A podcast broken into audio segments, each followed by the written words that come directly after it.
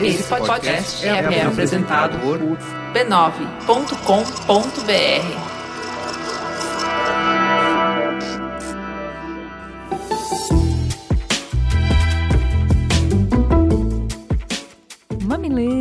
mamiletes, bem-vindos ao nosso espaço de encontro para debater polêmicas com empatia e respeito. Esse é o Mamilos, o podcast que está mais preocupado em construir pontes do que em provar pontos. Eu sou a Juva Lauer e enquanto a Cris Bartz comemora os dois meses do Amos, eu trouxe a Cris Deluca para pagar nossa promessa e tirar o nosso nome da boca do sapo. Hoje a gente vai voltar a falar do crime e tragédia de Mariana. E antes de ir para a pauta, nessa quarta eu estive no Hospital Municipal de São José dos Campos fazendo uma palestra sobre comunicação não violenta e foi muito, muito, muito lindo. As minhas palavras caíram como chuva no deserto, dava para ver o quanto as pessoas estavam machucadas e exaustas das batalhas cotidianas. Eu fico muito honrada e emocionada de poder fazer a diferença. Muito obrigada para todo mundo que participou. O auditório estava lotado, tinha gente de pé. E eu sei que é muito difícil conseguir sair do trabalho, se desvencilhar, enfim, roubar algumas horinhas quando a gente está sempre tão atarefado. Então, assim, foi muito especial e foi muito legal o jeito que vocês acolheram tudo que eu falei, o jeito que deu para ver no olhar de cada um e nas perguntas que vocês fizeram, como isso vai fazer diferença para vocês no cotidiano, como isso ressignifica uma série de interações, uma série de conflitos. Foi muito, muito legal.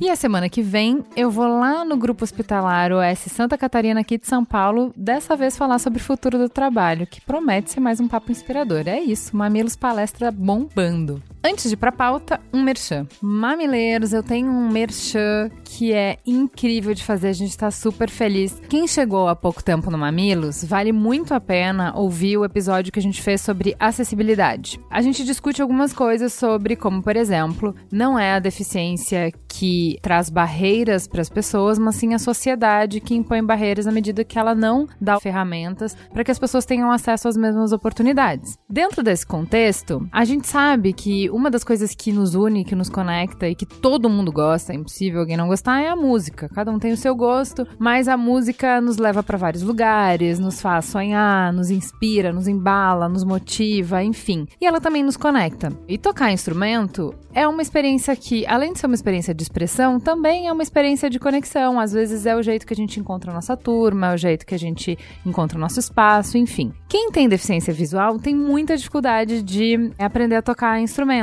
Eu tava conversando um pouco com o Caparica, o Vitor Caparica, sobre isso para ele me explicar, eu não, não tava entendendo qual era a questão. E ele tava me explicando que é assim: pensa numa cifra comum. Para cada linha da música, tem a letra e na linha de cima o acorde bem em cima da primeira palavra onde ele entra na música. Só que quando você lê com um leitor de tela, para quem tem deficiência visual, ele lê a letra da música normal e depois lê as cifras. E você não sabe qual é a relação da cifra com a letra da música. É super trabalhoso saber em qual ponto que a cifra tem que entrar. No fim, ele explicou que ele prefere ouvir a música várias e várias vezes até memorizar o ponto de troca do acorde de ouvido mesmo. Então, no final, ele falou que normalmente as pessoas com deficiência visual que tocam, tocam tudo de ouvido, tocam tudo de memória. Não conseguem ler partitura. E ele falou que se existisse um aplicativo que ajudasse a colocar a cifra e avisasse em cada palavra que tem a troca, seria ótimo. E é aí que os geninhos da Samsung entram,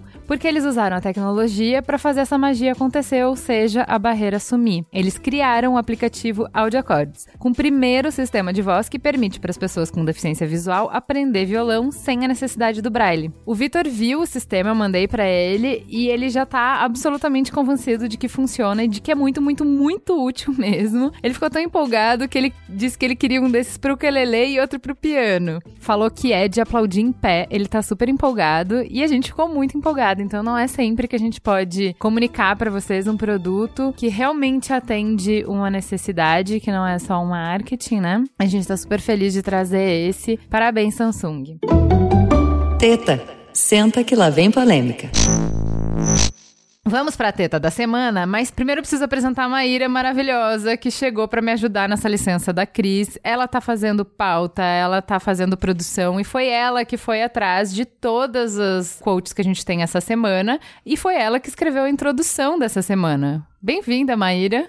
Oi, gente, eu sou a Maíra Teixeira, eu sou jornalista, mas trabalho de uma forma bem variada com comunicação e tô aqui para apoiar esse Mamilos lindo, que eu tô conhecendo agora, mas que é encantador. Sou mineira como a Cris, mas a Cris dá um banho de sotaque em mim.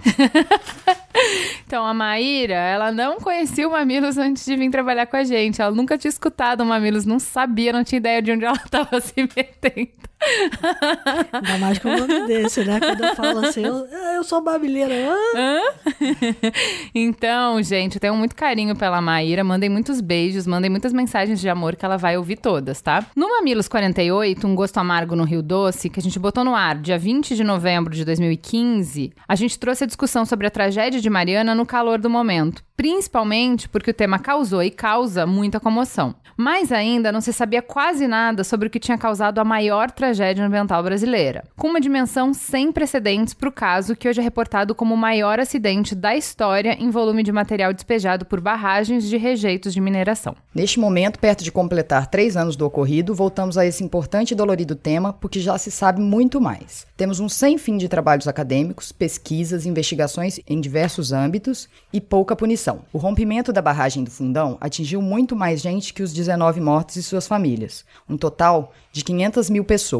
A barragem de Fundão, da mineradora Samarco, uma empresa de sociedade das gigantes brasileira Vale e australiana BHP, ficava no distrito de Bento Rodrigues e seu rompimento deixou 225 famílias sem casa, um rastro de 62 milhões de metros cúbicos de rejeito que se espalharam e ainda causam danos ao longo de 680 quilômetros. O impacto alterou profundamente o destino de milhares de vidas, afeta a economia e o território de dezenas de cidades atingidas, em Minas Gerais e no Espírito Santo. Para falar sobre tudo isso, a gente vai dividir em dois programas. Por quê? Porque tem coisa pra caramba para falar, gente afetada para ouvir, ângulos e fatos que não acabam mais. A nossa maior dificuldade nessa apuração foi entender e dividir tudo em uma estrutura palatável, porque as dimensões desse drama não podem ser tratadas pelas três vertentes habituais: ambiental, social e econômica. Tá tudo interligado porque é tudo sistêmico. Para puxar o fio da meada, a gente estruturou a discussão em pontos principais. Nesse programa, a gente está falando de Samarco, da lama ao caos, e a gente vai dar voz para quem sofreu, para quem estuda ou fiscaliza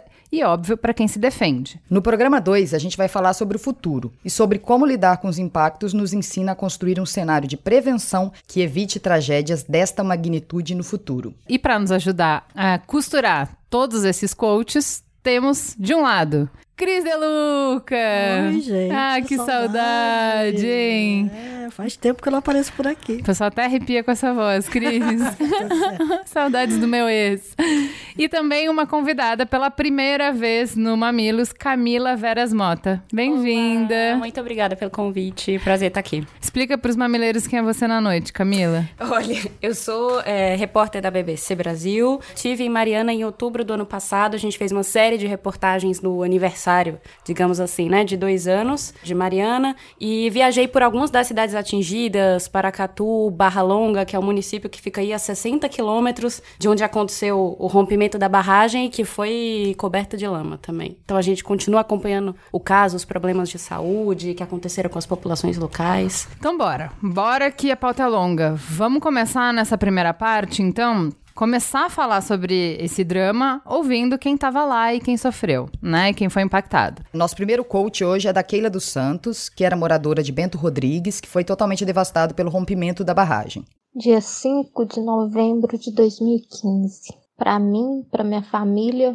foi assim, pior dia de nossas vidas. Quase que perdemos nossas vidas, perdemos amigos, perdemos nossas moradias, nossa história, tudo que a gente construiu durante ao longo da nossa vida, a gente perdeu naquele dia. Quando aconteceu a tragédia, foi numa quinta-feira por volta das antes das quatro horas. Passamos a noite no Bento, fomos resgatados na sexta-feira. Foi assim a pior noite da minha vida. Pior filme de terror que a gente passou. Eu não desejo assim nem pro meu pior inimigo que a gente passou naquele dia. E assim, por mais que a gente tente esquecer, a gente não consegue. E quando a gente foi resgatado lá na sexta-feira, a gente veio para Mariana. Aí quando chegamos aqui Mariana,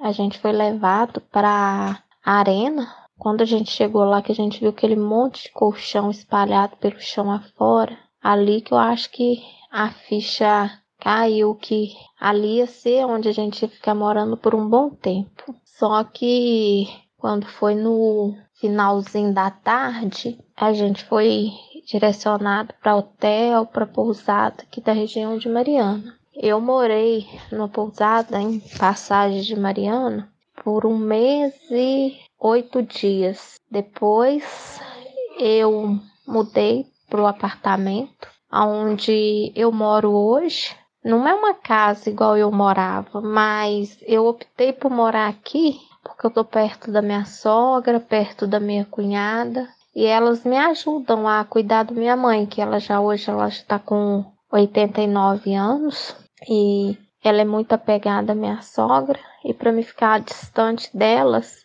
ia ser muito sofrimento para minha mãe, apesar do sofrimento que a gente já vem passando, né? Desde 2015 eu não queria esse mais esse sofrimento na vida dela. Assim, onde que eu moro é totalmente diferente de onde eu morava, porque eu morava numa casa, tinha quintal, né, tinha pomar, tinha animal, né? A minha mãe podia fazer caminhada na rua, porque era um lugar tranquilo. E aqui, de uma certa forma, acaba ficando presa, porque não tem como deixá-la sair. Tem que sair só quando alguém sai com ela, e mesmo assim tem que ser de carro, porque ela anda muito devagarzinho para poder andar na cidade é complicado. Agora, né, depois de quase três anos, né, de muita luta, de muitas reuniões, idas e vindas de reuniões, agora a gente conseguiu, né, com muita luta, muito esforço, as autorizações, as licenças necessárias para poder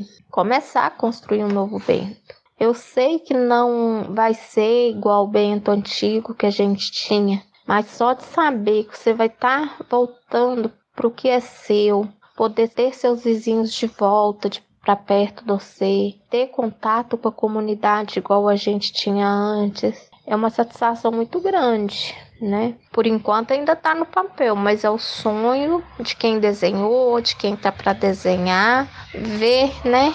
Esse sonho concretizado, a gente poder entrar na casa da gente, ter um pouquinho da nossa vida de volta, poder deitar na cama da gente e falar graças a Deus, agora eu tô debaixo de um teto meu. Sabe? Isso é o nosso maior sonho. A gente fecha o olho, fica imaginando a gente andando pelas ruas do Bento, entrando na própria casa da gente, sabe? Sair daqui de Mariana, sabe? A gente que cresceu viveu a vida toda morando em distrito, para morar em cidade é muito sacrificante, é muito ruim, é uma coisa assim agoniante.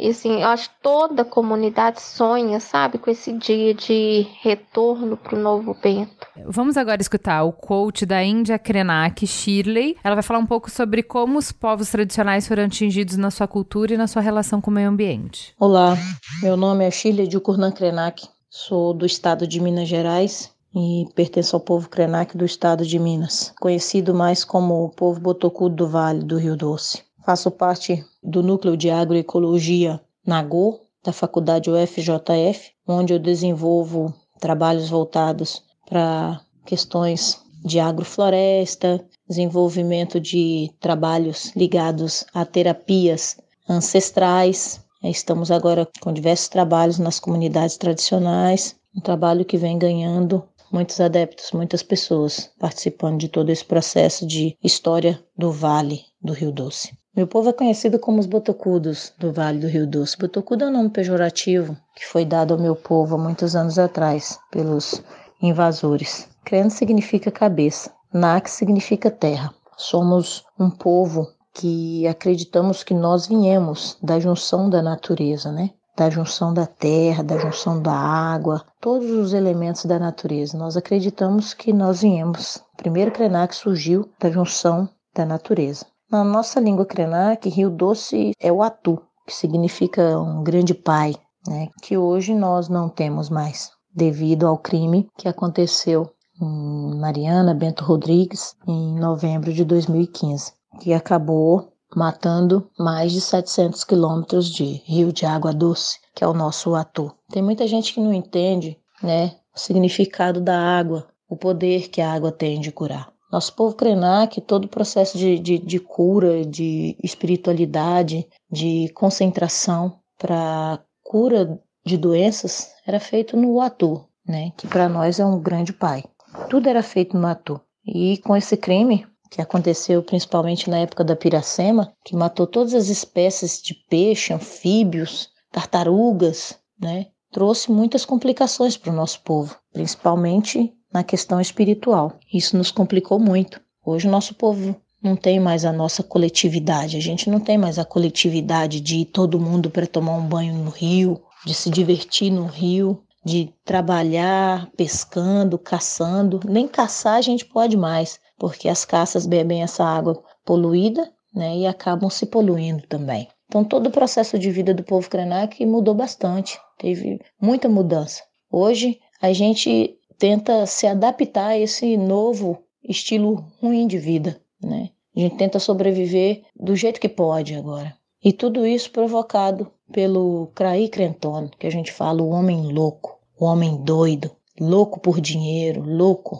por destruição. Quanto mais, acho que quanto mais esse mundo vai sendo destruído, mais as pessoas ficam loucas. Todo mundo está atrás de muito dinheiro, todo mundo só pensa no dinheiro, todo mundo só quer dinheiro. E essa questão de ter e ter, de ter posse de tudo, só está trazendo destruição. Está trazendo muita destruição, não só para o povo Krenak, não, mas para o mundo todo. São muitas pessoas sofrendo com toda essa destruição, com essa palavra que o Craí Crenton, o homem louco, fala que é o progresso. Que progresso é esse que mata? Que progresso é esse que destrói, né? Que atinge diversas pessoas. Muitas pessoas estão se suicidando porque não vão ter mais a vida que tinha antes, né? Muitas pessoas sobreviviam com a água do rio. Hoje não tem mais a água do Atu. Hoje nós não temos mais comunidades tradicionais que ao longo do Rio Doce faziam seus trabalhos, tinham sua produção de hortaliça e hoje não tem mais. E o mais revoltante disso tudo é que até hoje ninguém foi preso. Tá todo mundo solto. Os criminosos que cometeram toda essa atrocidade, porque foi um dos maiores crimes ambientais provocados no mundo com essa dimensão. E nada aconteceu, né? Nada foi feito. Agora nós vamos chamar a defensora pública Mariana Sobral para falar sobre as particularidades dos diversos tipos de atingidos. Dentro desse panorama de avaliação desse processo de reparação, de compensação que a Fundação Ronen Renova e as empresas estão fazendo no decorrente do rompimento da barragem de Fundão, do desastre do Rio Doce, o que a gente tem que colocar e parar para pensar é que a simples manutenção de determinadas políticas vai exacerbar ainda mais determinadas vulnerabilidades de grupos sociais que já estão em extrema situação de desigualdade, como, por exemplo, idosos, mulheres, comunidades tradicionais e crianças e adolescentes. Deve-se sim fazer políticas de tratamento diferenciados e específicos para esses grupos, para que essas políticas de compensação e reparação, elas não tragam maiores prejuízos a esses grupos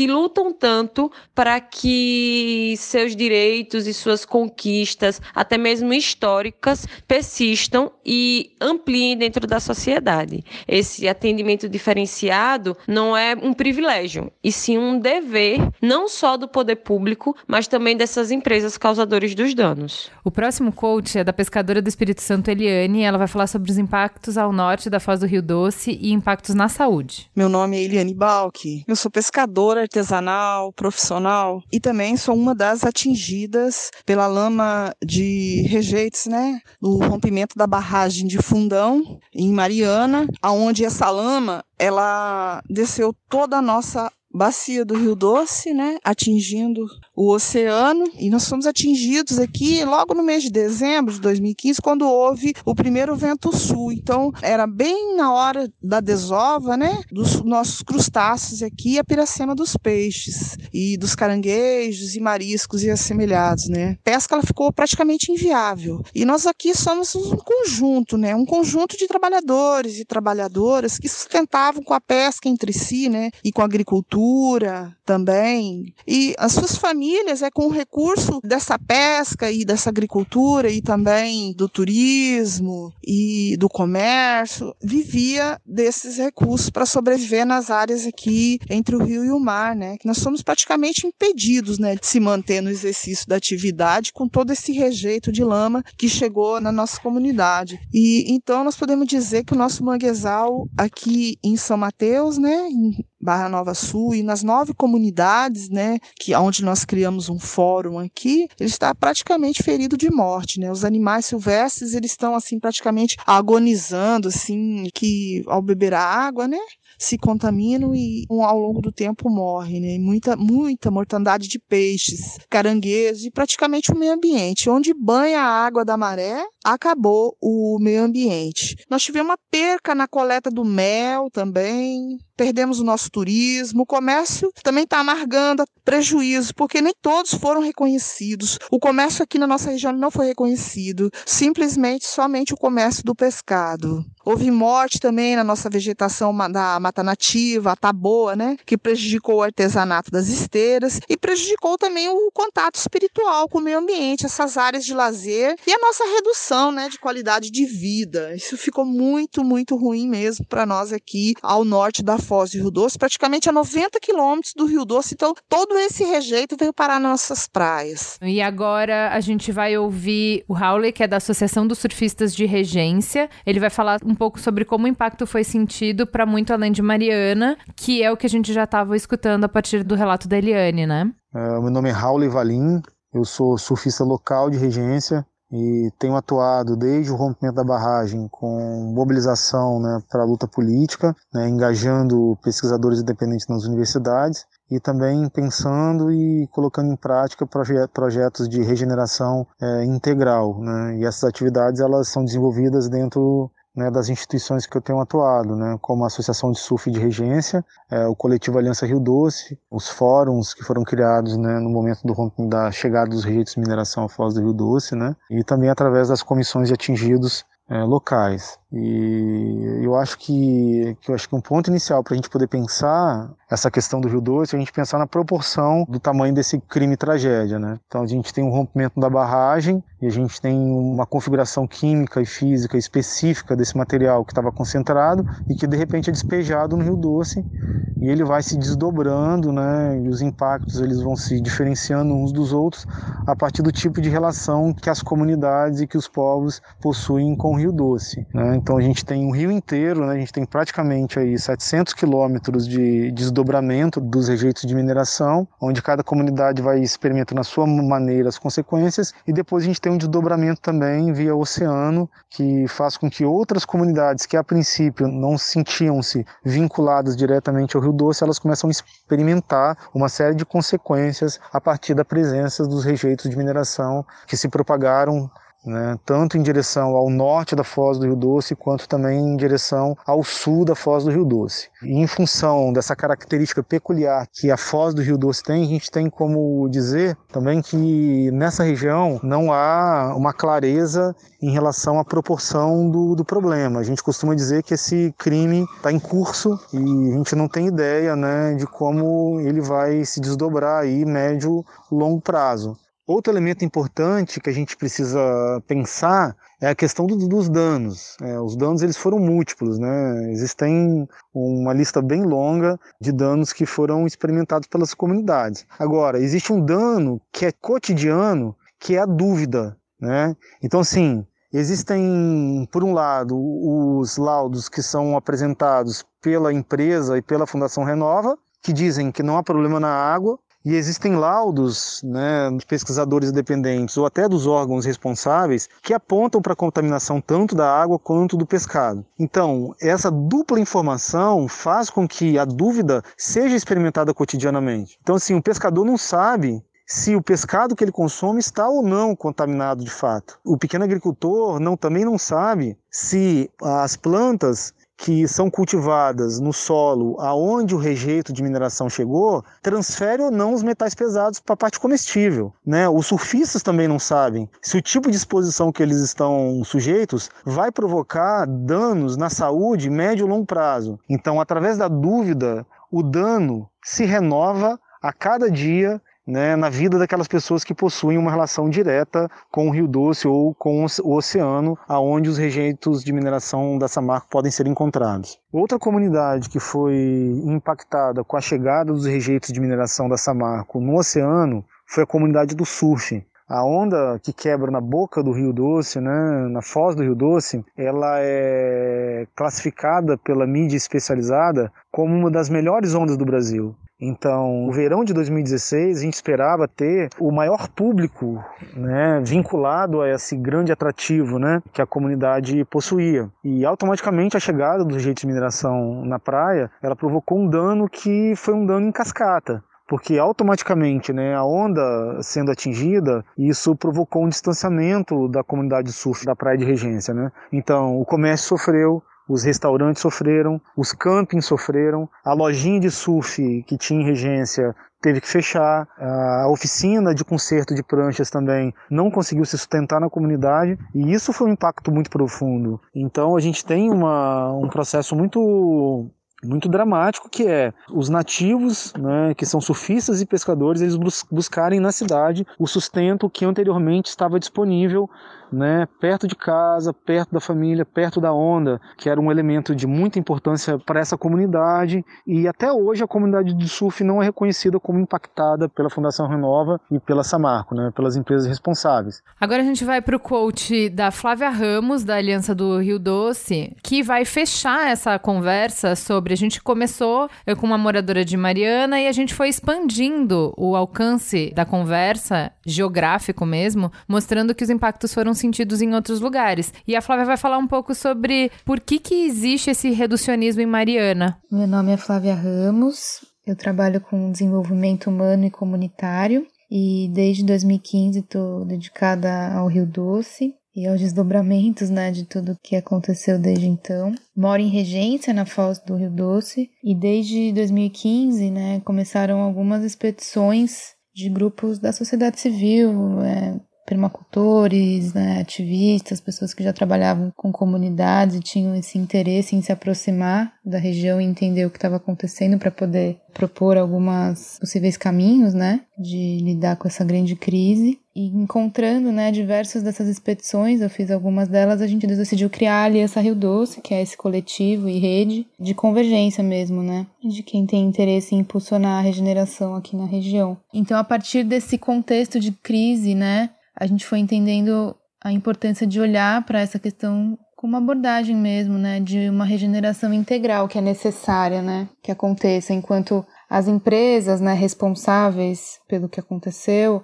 elas são o que é muito louco, né, elas que são as responsáveis, elas que gerenciam e decidem o que vai acontecer no território, então elas têm uma equipe enorme de centenas de funcionários com altos salários e elas mesmas, né, elas causaram né, o crime, a tragédia, e elas gerenciam, né, e tem ali as decisões, os conselhos curadores, né, tem ali a, o controle, né, do processo e negociam, né, tudo que precisa ser alterado, inclusive com os órgãos, os ministérios públicos, né, o federal, o estadual, tem toda uma relação aí política e de negociações que é super complexa. Então, a partir desse grande desafio que existe, né, de que não é uma causa apenas não é uma causa natural que aconteceu, né, uma uma tragédia como por exemplo uma enchente, um deslizamento, existem responsáveis que precisam né, ser punidos e têm responsabilidade. Agora, como isso vai ser feito, o que, que vai ser feito né, em, em reparação, a gente entende que tem esses diversos níveis, esse nível de indenizações,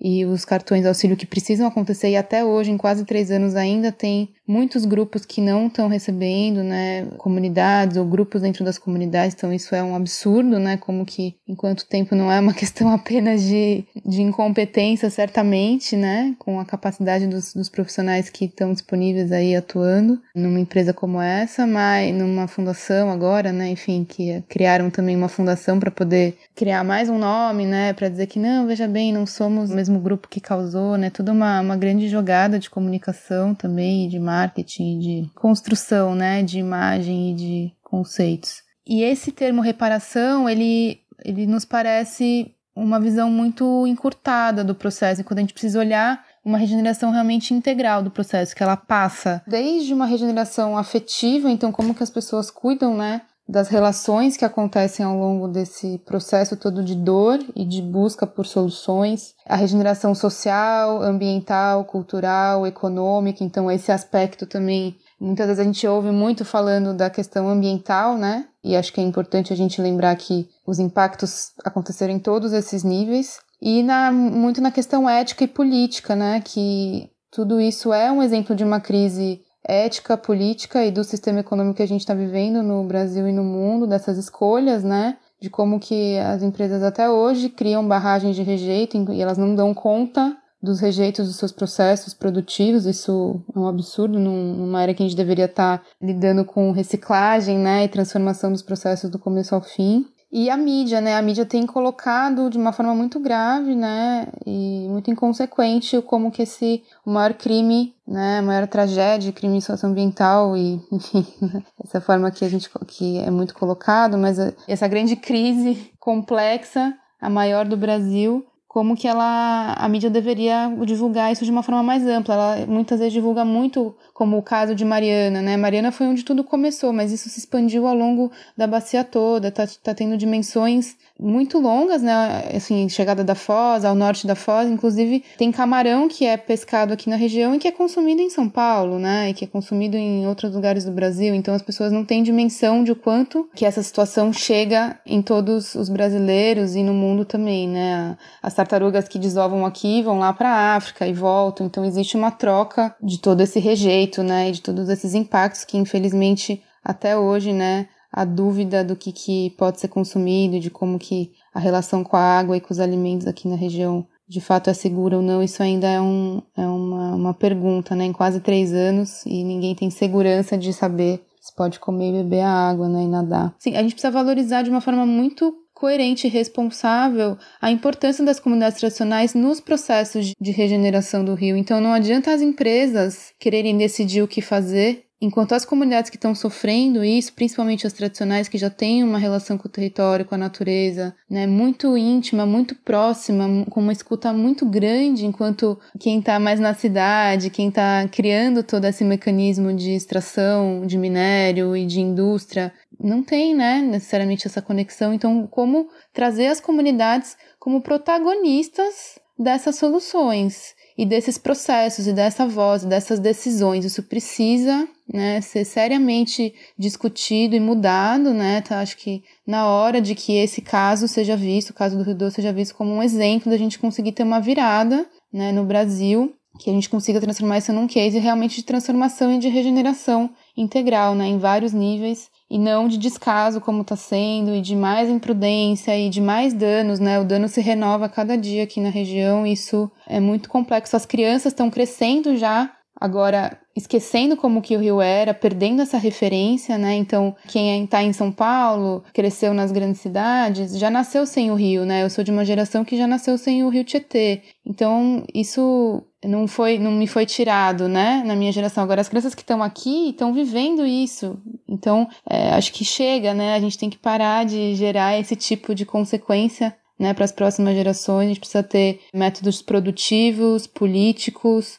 econômicos mais responsáveis. Então, tomara que o caso do Rio Doce possa ser ainda, né, uma virada nesse modelo. E agora vamos para a mesa fazer uma discussão de a partir desses inputs que eles deram, começando sobre o que se perdeu nessa tragédia, que eu acho que trazendo esses múltiplos depoimentos, a gente consegue dar uma colorida nas matérias que trazem números né? Porque é difícil a gente se relacionar com perda quando a gente tem não sei quantas casas destruídas, não sei quantos quilômetros de não sei o quê. O nosso cérebro não, não se apega tanto a isso. A nossa noção de perda, a gente não consegue compreender a extensão da devastação através desses dados, certo? O que, que vocês acham? Depoimentos como o da Keila, né? Que ela morava em Bento Rodrigues e ela hoje está em Mariana, assim como ela, outras mil pessoas, né? Vocês falaram duzentos e poucas famílias, são mil pessoas que estão morando nas mesmas condições que ela, em pequenos apartamentos alugados na cidade. E depoimentos como o dela eu ouvi vários, assim. E de como as pessoas sentem muita falta de não ter mais o pomar que estava no quintal, de não poder mais tomar banho na cachoeira quando saía da escola. E o, o impacto disso, que você estava falando da dor,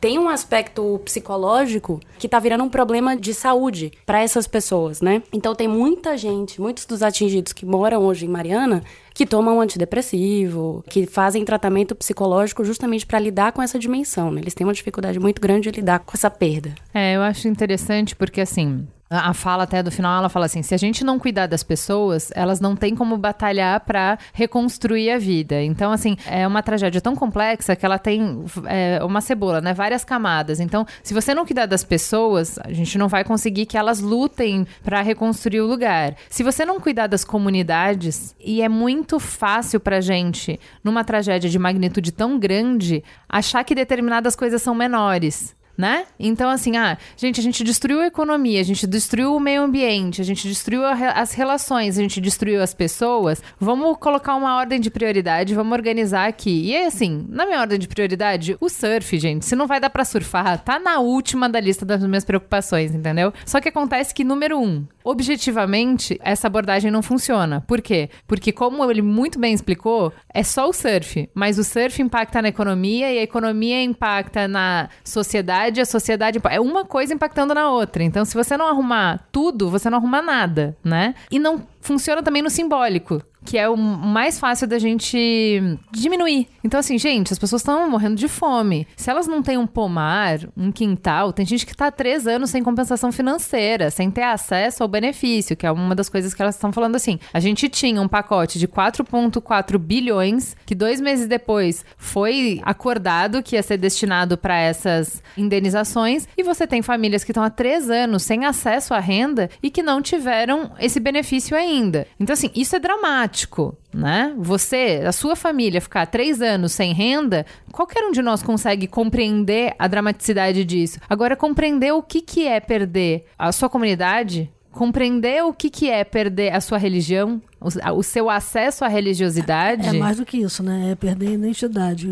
Quando Exato. a fala da comunidade indígena, da Índia Krenak, é muito clara nesse sentido. Eles perderam a identidade deles enquanto um povo característico habitante daquela região. Né? E, e, isso, é, se você começar a estender para todos os outros grupos socioeconômicos, é igual. É, você não perdeu só as relações sociais, você perdeu a sua identidade pessoal. Né? Da sua isso... relação com o meio ambiente. Isso tem desdobramentos que a gente está vendo agora, quase três anos depois de que isso aconteceu, né? Muito curiosos. Por exemplo, existe um grupo de moradores de Bento Rodrigues que volta para Bento Rodrigues todo fim de semana. Bento Rodrigues não é mais nada. Ficava a dois quilômetros da barragem. Você está falando do Loucos por Bento. Exatamente. É, é um pessoal. Loucos por Bento vai para lá toda noite, passa a noite lá. Passa a noite lá. Para tentar é, resgatar esse sentimento de pertencimento daquele lugar que eles perderam para o resto da vida porque mesmo que você reconstrua a comunidade num outro lugar, esse sentimento de pertencimento, ele é muito característico do lugar de onde você nasceu e cresceu. Então, assim, é, Ju, você vai entender isso claramente. Sim.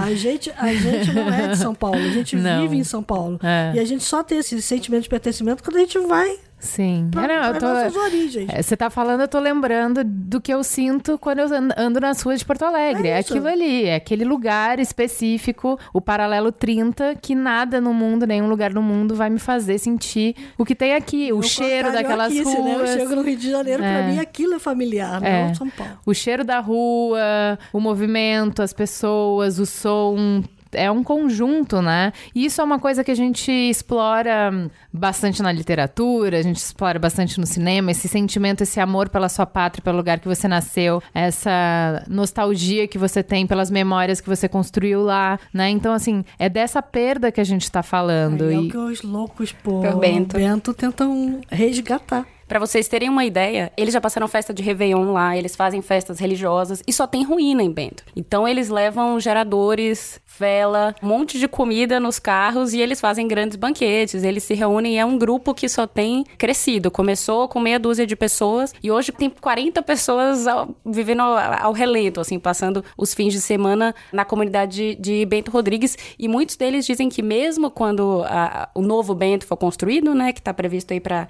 2019, eles vão continuar uh, voltando no lugar de onde eles vieram. A gente vai chamar o Antônio Aguilera Urquiza, é um antropólogo, e ele vai falar sobre o trauma de se perder o território para a identidade e para as atividades. Eu sou Antônio Hilário Aguilera Urquiza, sou formado com doutorado em antropologia na Universidade de Salamanca e sou professor de antropologia aqui na Universidade Federal de Mato Grosso do Sul. Trabalho em duas pós-graduações, Direitos Humanos e na pós-graduação em Antropologia. É, então, em relação ao desastre né, que aconteceu em Mariana há quase três anos atrás, talvez mais do que a questão ambiental, o impacto maior foi o impacto com os seres humanos, com as comunidades que viviam né, naquela localidade, nos bairros, naquelas pequenas cidades ali e, sobretudo, as que viviam em áreas rurais. Por que eu digo que é o maior impacto? porque a natureza, de repente, a gente consegue recuperar, né? Mas os traumas causados com esses seres humanos, e pelo que eu sei até agora isso não foi resolvido, uhum. são traumas irreversíveis, sobretudo em relação a essa questão da relação com o território, né?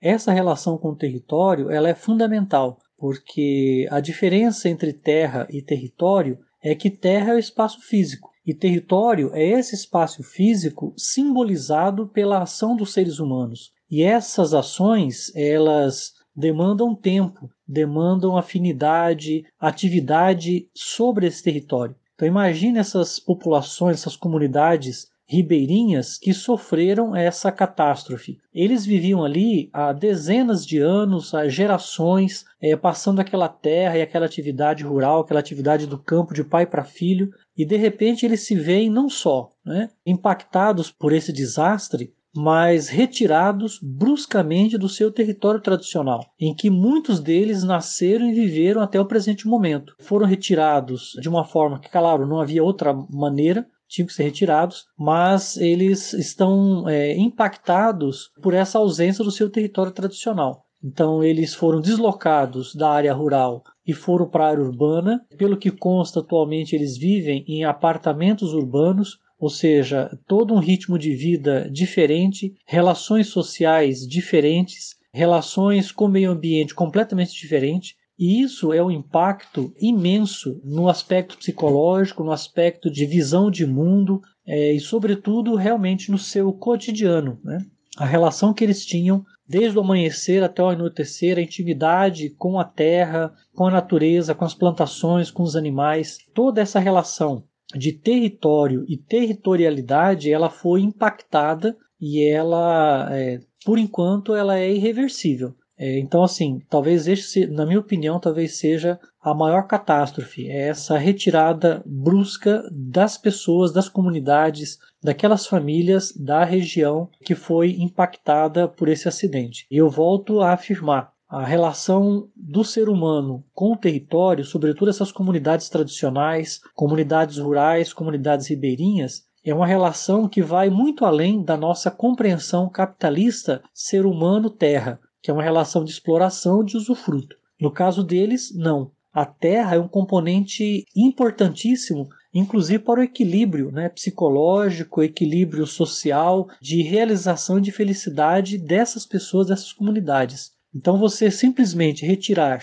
um ser humano, uma família, um grupo desse, uma comunidade, bruscamente do seu território, isso causa um impacto de dimensões imprevisíveis para essas pessoas, para essas comunidades. Impacto, como eu já disse, é irreversível, porque o ideal seria reassentá-los em espaços semelhantes, próximos à região da catástrofe, né? para que eles pudessem voltar a ter minimamente aquelas condições, aquelas qualidades de vida que eles tinham antes da catástrofe, ou seja, essa relação diária com o meio ambiente, a relação com os animais, com as plantações, e tudo isso, na verdade, foi perdido. Então, esse impacto, na minha opinião, é um impacto muito forte, que é a separação do ser humano do seu território de referência, cujo território, inclusive, ele, ele dá a dimensão da identidade dessas comunidades. Eles não se compreendem enquanto seres humanos, cidadãos, fora dessa territorialidade. Então não se trata de qualquer território, é aquele território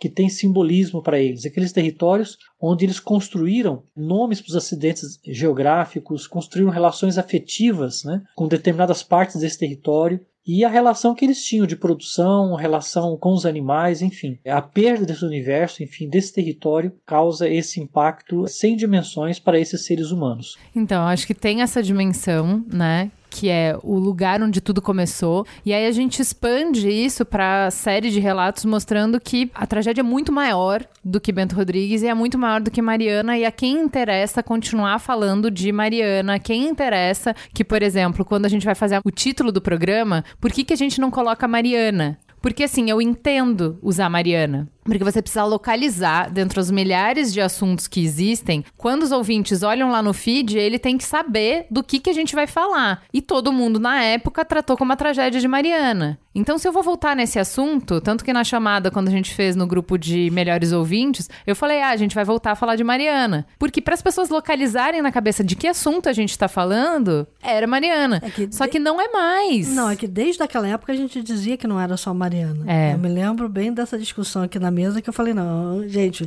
a gente fala de Mariana porque é onde você tem o maior impacto, de fato, né? Sumiu o povoado né, de Bento Rodrigues. Então, e essa marca ela fica localizada em Mariana. Então, assim, aonde está é, tá o fato? O fato ocorreu em Mariana. Agora, os desdobramentos do fato é muito mais a tragédia do Rio Doce, de todas as comunidades que estão localizadas no entorno do Vale do Rio Doce, do que uma tragédia localizada em Mariana. Embora, né, eu tenho conversado com alguns executivos de mineradoras lá da região e eles dizem claramente que Mariana, enquanto cidade, tem sofrido barbaramente, não é só o povoado, é a economia da própria cidade de Mariana que acabou se esfacelando porque você perdeu as referências. Uma boa parte da economia de Mariana dependia da Samarco. Claro, uma empresa desse porte, numa cidade deste porte, evidentemente. Tem uma série de outras cidades que têm essa relação com empresas Brasil afora. Isso. Né? Quantas cidades, se uma empresa sair, acabou a cidade. Isso. Né? Então a cidade está totalmente esvaziada. E o turismo também, porque as pessoas não vão para lá. Exato. Se a gente colocar isso em perspectiva, a gente vê como isso é uma questão complexa e, e novas camadas vão aparecendo, né? À medida que, que o tempo passa. A Samarco era responsável por mais ou menos 80 80% da arrecadação do município de Mariana. Ou seja, as operações da empresa não voltaram a, a, funcionar, ela não tem autorização ainda. Então você tem uma queda na arrecadação que tem impacto direto nos serviços públicos do município. Com isso, também você tem a perda dos empregos relacionados a Samarco. A taxa de desemprego no município de Mariana saltou de 5 para 23% nesse período, né, de acordo com os dados do Cine. E aí, dentro desse caldeirão, você traz mais mil pessoas para morar dentro daquele município, em que você tem um desemprego crescente. E essas pessoas recebem o, o que lhes é de direito, que é o cartão emergencial, que é um salário mínimo por mês. Então você criou uma situação de hostilidade entre a população local e os atingidos de Mariana, que é muito particular e que continua acontecendo, que só está piorando, assim. E o conflito de interesse das pessoas de Mariana, que querem, obviamente, que a maior fonte de renda da cidade volte a operar. Exato. Então, existe um, ao mesmo tempo. Não é que essa marca está fechada, tá? Ela não está. Ela não está produzindo. Ela não, tá, ela não está extraindo minério, né? então ela não tem operação e produção, mas a parte toda administrativa, porque tem que cuidar das outras barragens que estão lá, né? Porque você não pode deixar aquilo ao relento. Vem uma chuva e a chuva pode fazer uma outra tragédia, outra tragédia. de Mariana, porque tem barragens praticamente com o mesmo tipo, a mesma quantidade de rejeitos, né? Ainda em operação, elas estão lá, elas existem, então precisa monitorar aquilo. Então a Samarco não está está fechada. Sim, mas existe uma pressão para que ela volte a operar, para que ela volte a empregar e para que ela volte a despejar dinheiro na economia local. Sim, quando Sim, você certo? anda pelas ruas de, de Mariana, quando eu estive lá em, em outubro do ano passado, você vê várias faixas na frente do comércio local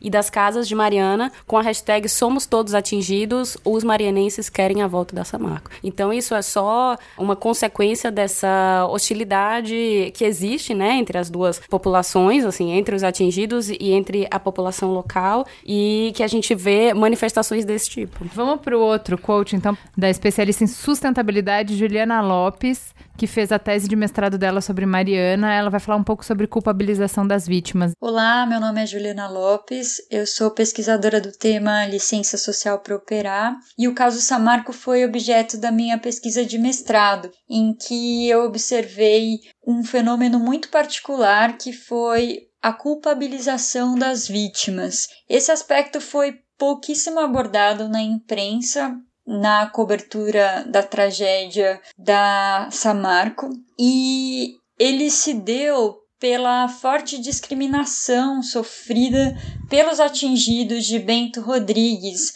na comunidade de Mariana. Então, diante do rompimento da barragem de Fundão da Samarco, os atingidos de Bento Rodrigues, a sua comunidade foi completamente tomada pela lama, Bento era um distrito de Mariana, então eles foram inicialmente alojados no ginásio de esportes da cidade e via ação da Promotoria de Direitos Humanos da comarca de Mariana, pouco a pouco eles tiveram os seus direitos garantidos. Então, via ação da promotoria, eles foram realojados em hotéis, depois em casas alugadas, passaram a receber uma ajuda financeira, e daí houve um revés, na minha opinião, bastante surpreendente em relação à postura da população local de Mariana, que, num primeiro momento, se solidarizou a essas vítimas, é, inclusive se engajando em campanhas de arrecadação de doações. Porém, num segundo momento, houve uma mudança de postura e eles começaram a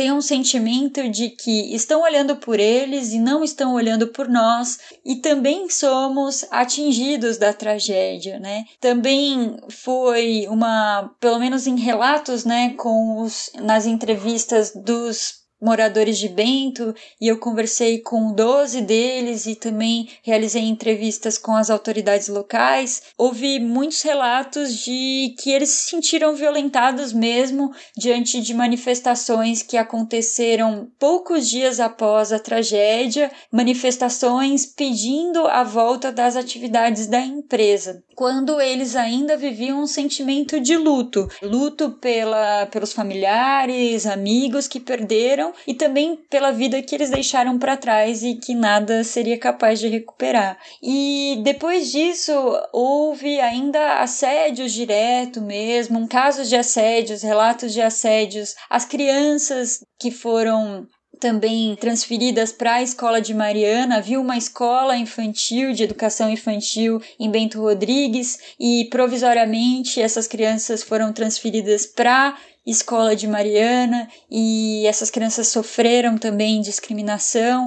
Então, tudo isso, na a minha conclusão é que essa inversão de papéis pode ter sido agravada pelo esforço da empresa de gestão da sua licença social para operar, porque a empresa tinha uma forte reputação junto à comunidade de Mariana e havia uma grande dependência econômica. 80% da arrecadação do município de Mariana vem da mineração e, portanto, a Samarco é um ator muito importante naquela comunidade como geradora de empregos e detinha uma grande reputação pelas suas ações justamente de gestão da licença social para operar. Então, era um ator respeitado naquela comunidade. Né? Então, existia um forte vínculo emocional das pessoas com a empresa. Então, isso acabou por levar a uma distorção da realidade, porque o movimento de garantia dos direitos dos atingidos, ele não guarda qualquer rela relação com as investigações que estão ocorrendo nas instâncias federais e estaduais para avaliar se a empresa tem condições de retomar as atividades, né? Então, houve aí uma distorção da realidade de fato, né? E uma inversão de papéis também eu pude perceber no discurso, na narrativa que a empresa disseminou na imprensa e também nas suas declarações públicas, é, de tratar o episódio como uma fatalidade. Então, eles usaram, faziam referências a desastres naturais, falando que eles foram buscar referências no tratamento de episódios, né, de desastres naturais e que foi exemplar a conduta quando na verdade não foi uma fatalidade, né? Foi uma consequência de riscos que eram conhecidos e que, que foram omitidos e mal geridos. Então, isso acaba sendo uma distorção desses esforços de gestão da licença social para operar que passam a ser uma mera ferramenta de gestão do risco social, ou seja, a minimização do conflito, né? Então, os esforços de relacionamento com a comunidade, investimento social e próprio diálogo e transparência, que são os princípios da licença social para operar, eles tem o, objetivo principal de manter a alta reputação da empresa e minimizar conflitos. Só que isso acaba por levar a um maior risco para a própria operação da empresa, né? Porque um relacionamento saudável e transparente com a comunidade poderia ajudar a identificar riscos e tratá-los melhor, tanto para a boa operação do negócio e para a segurança das comunidades diretamente expostas ao risco da companhia. Oh, eu posso estar tá sendo leviana, mas eu vou usar o termo relacionamento abusivo aqui. Por quê? É aquele relacionamento que tá te fazendo mal, mas que você acha que você não vive sem ele.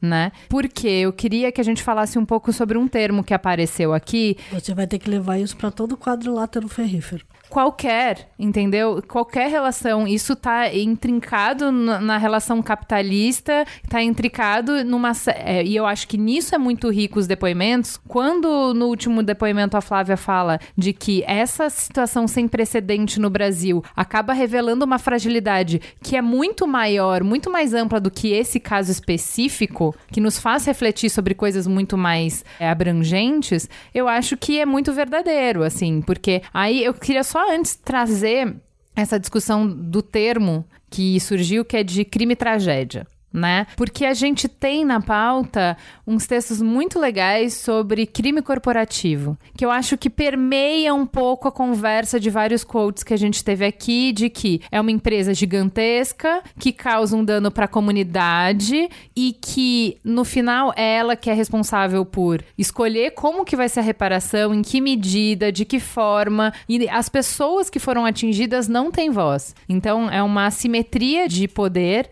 gigantesca. É a empresa que tem relação com o poder público, é a empresa que tem relação com a imprensa, é a empresa que domina a narrativa, é a empresa que domina as escolhas políticas, as escolhas públicas, as escolhas econômicas, ela que tem o poder econômico e as pessoas não tem como fazer frente a esse poder, né? Eu acho que a questão de empacotar tudo com o nome Mariana além de reduzir, né, é, traz um simbolismo muito grande. A gente está falando de um estado que chama Minas Gerais, né? Que é, enfim, na época que aconteceu isso, você estava falando já do Código de Mineração, que é uma proposta que espero que não volte nunca para a pauta. A legislação não mudou nada de lá para cá, por enquanto. É. Nem para mal, nem para bem, é. graças a Deus. Mas aí quando você fala de identidade, por exemplo, você está falando de um estado que foi forjado, né, que a economia toda vem da mineração, né? O nome é isso. Então, aí você mexe com essa identidade que a gente estava falando anteriormente. Então, isso pode ser um ativo ou um passivo, dependendo de como você de olha. É isso que eu estava falando. Você tem que estender para todo o quadrilátero ferrífero, porque as relações lá são assim há muitos anos. Né? E o que a gente precisa começar a trazer para a mesa é como é que essas empresas estão lidando com o passivo que elas estão deixando no lugar. Porque se em algum momento não existir mais a atividade de mineração, ou se a gente é, mudar a atividade de mineração e aquela área dali se esgotar do ponto de vista de recursos recursos naturais, a gente deixou o passivo. O passivo está lá. Uhum.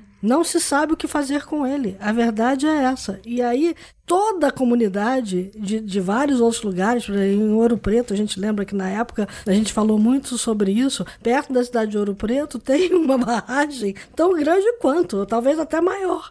Do que que tinha em Mariana. E se aquela barragem estourar, ela leva ouro preto. Nossa, uhum. gente. Que é um patrimônio da humanidade. Patrimônio da humanidade. Então, assim, você precisa lidar com isso do ponto de vista também estrutural das próprias comunidades, de saberem como é que elas vão reagir a todo esse passivo que já está lá, está posto. O que eu tenho ouvido também, que eu conversei com alguns executivos de lá, é que de Mariana para cá houve uma mudança muito grande no licenciamento de novas áreas de mineração. Tanto que não existe nada novo de Mariana para cá. Não foi aberta nenhuma outra área de exploração de minério. Por quê? Porque, embora a legislação não tenha mudado, e graças a Deus não mudou para mal, né? É, Porque é, o código é, é, é, muito. Permissivo, né? É, exatamente. Ainda assim, de alguma forma, as autoridades estão um pouco mais cautelosas uhum. na gente, hora de licenciar. A gente tem um cenário também de, de recessão que é péssimo, mas que nesse momento ajuda, porque ajuda, a gente não é. tem a pressão econômica, né? Isso. né? Então as coisas conspiram para que a gente não, te, não tenha esse avanço. E aí, falando disso que você está falando, eu acho que é mais legal a gente juntar com o questionamento, tanto da Índia quanto da Flávia, esse questionamento mais amplo, que é sobre o modo como a gente faz as coisas né? Uhum. Sobre o progresso pelo progresso, o progresso a qualquer custo. Que progresso é esse se ele comprometer o nosso futuro? Que progresso é esse se ele comprometer as próximas gerações? E isso tem muito a ver com o fato da empresa estar tá lidando sozinha com a questão de, da decisão. Porque, Sim. assim, se é ela que vai bancar a decisão, aí entra o poder econômico, né? Como é ela que vai bancar, ela tem que saber onde ela vai distribuir.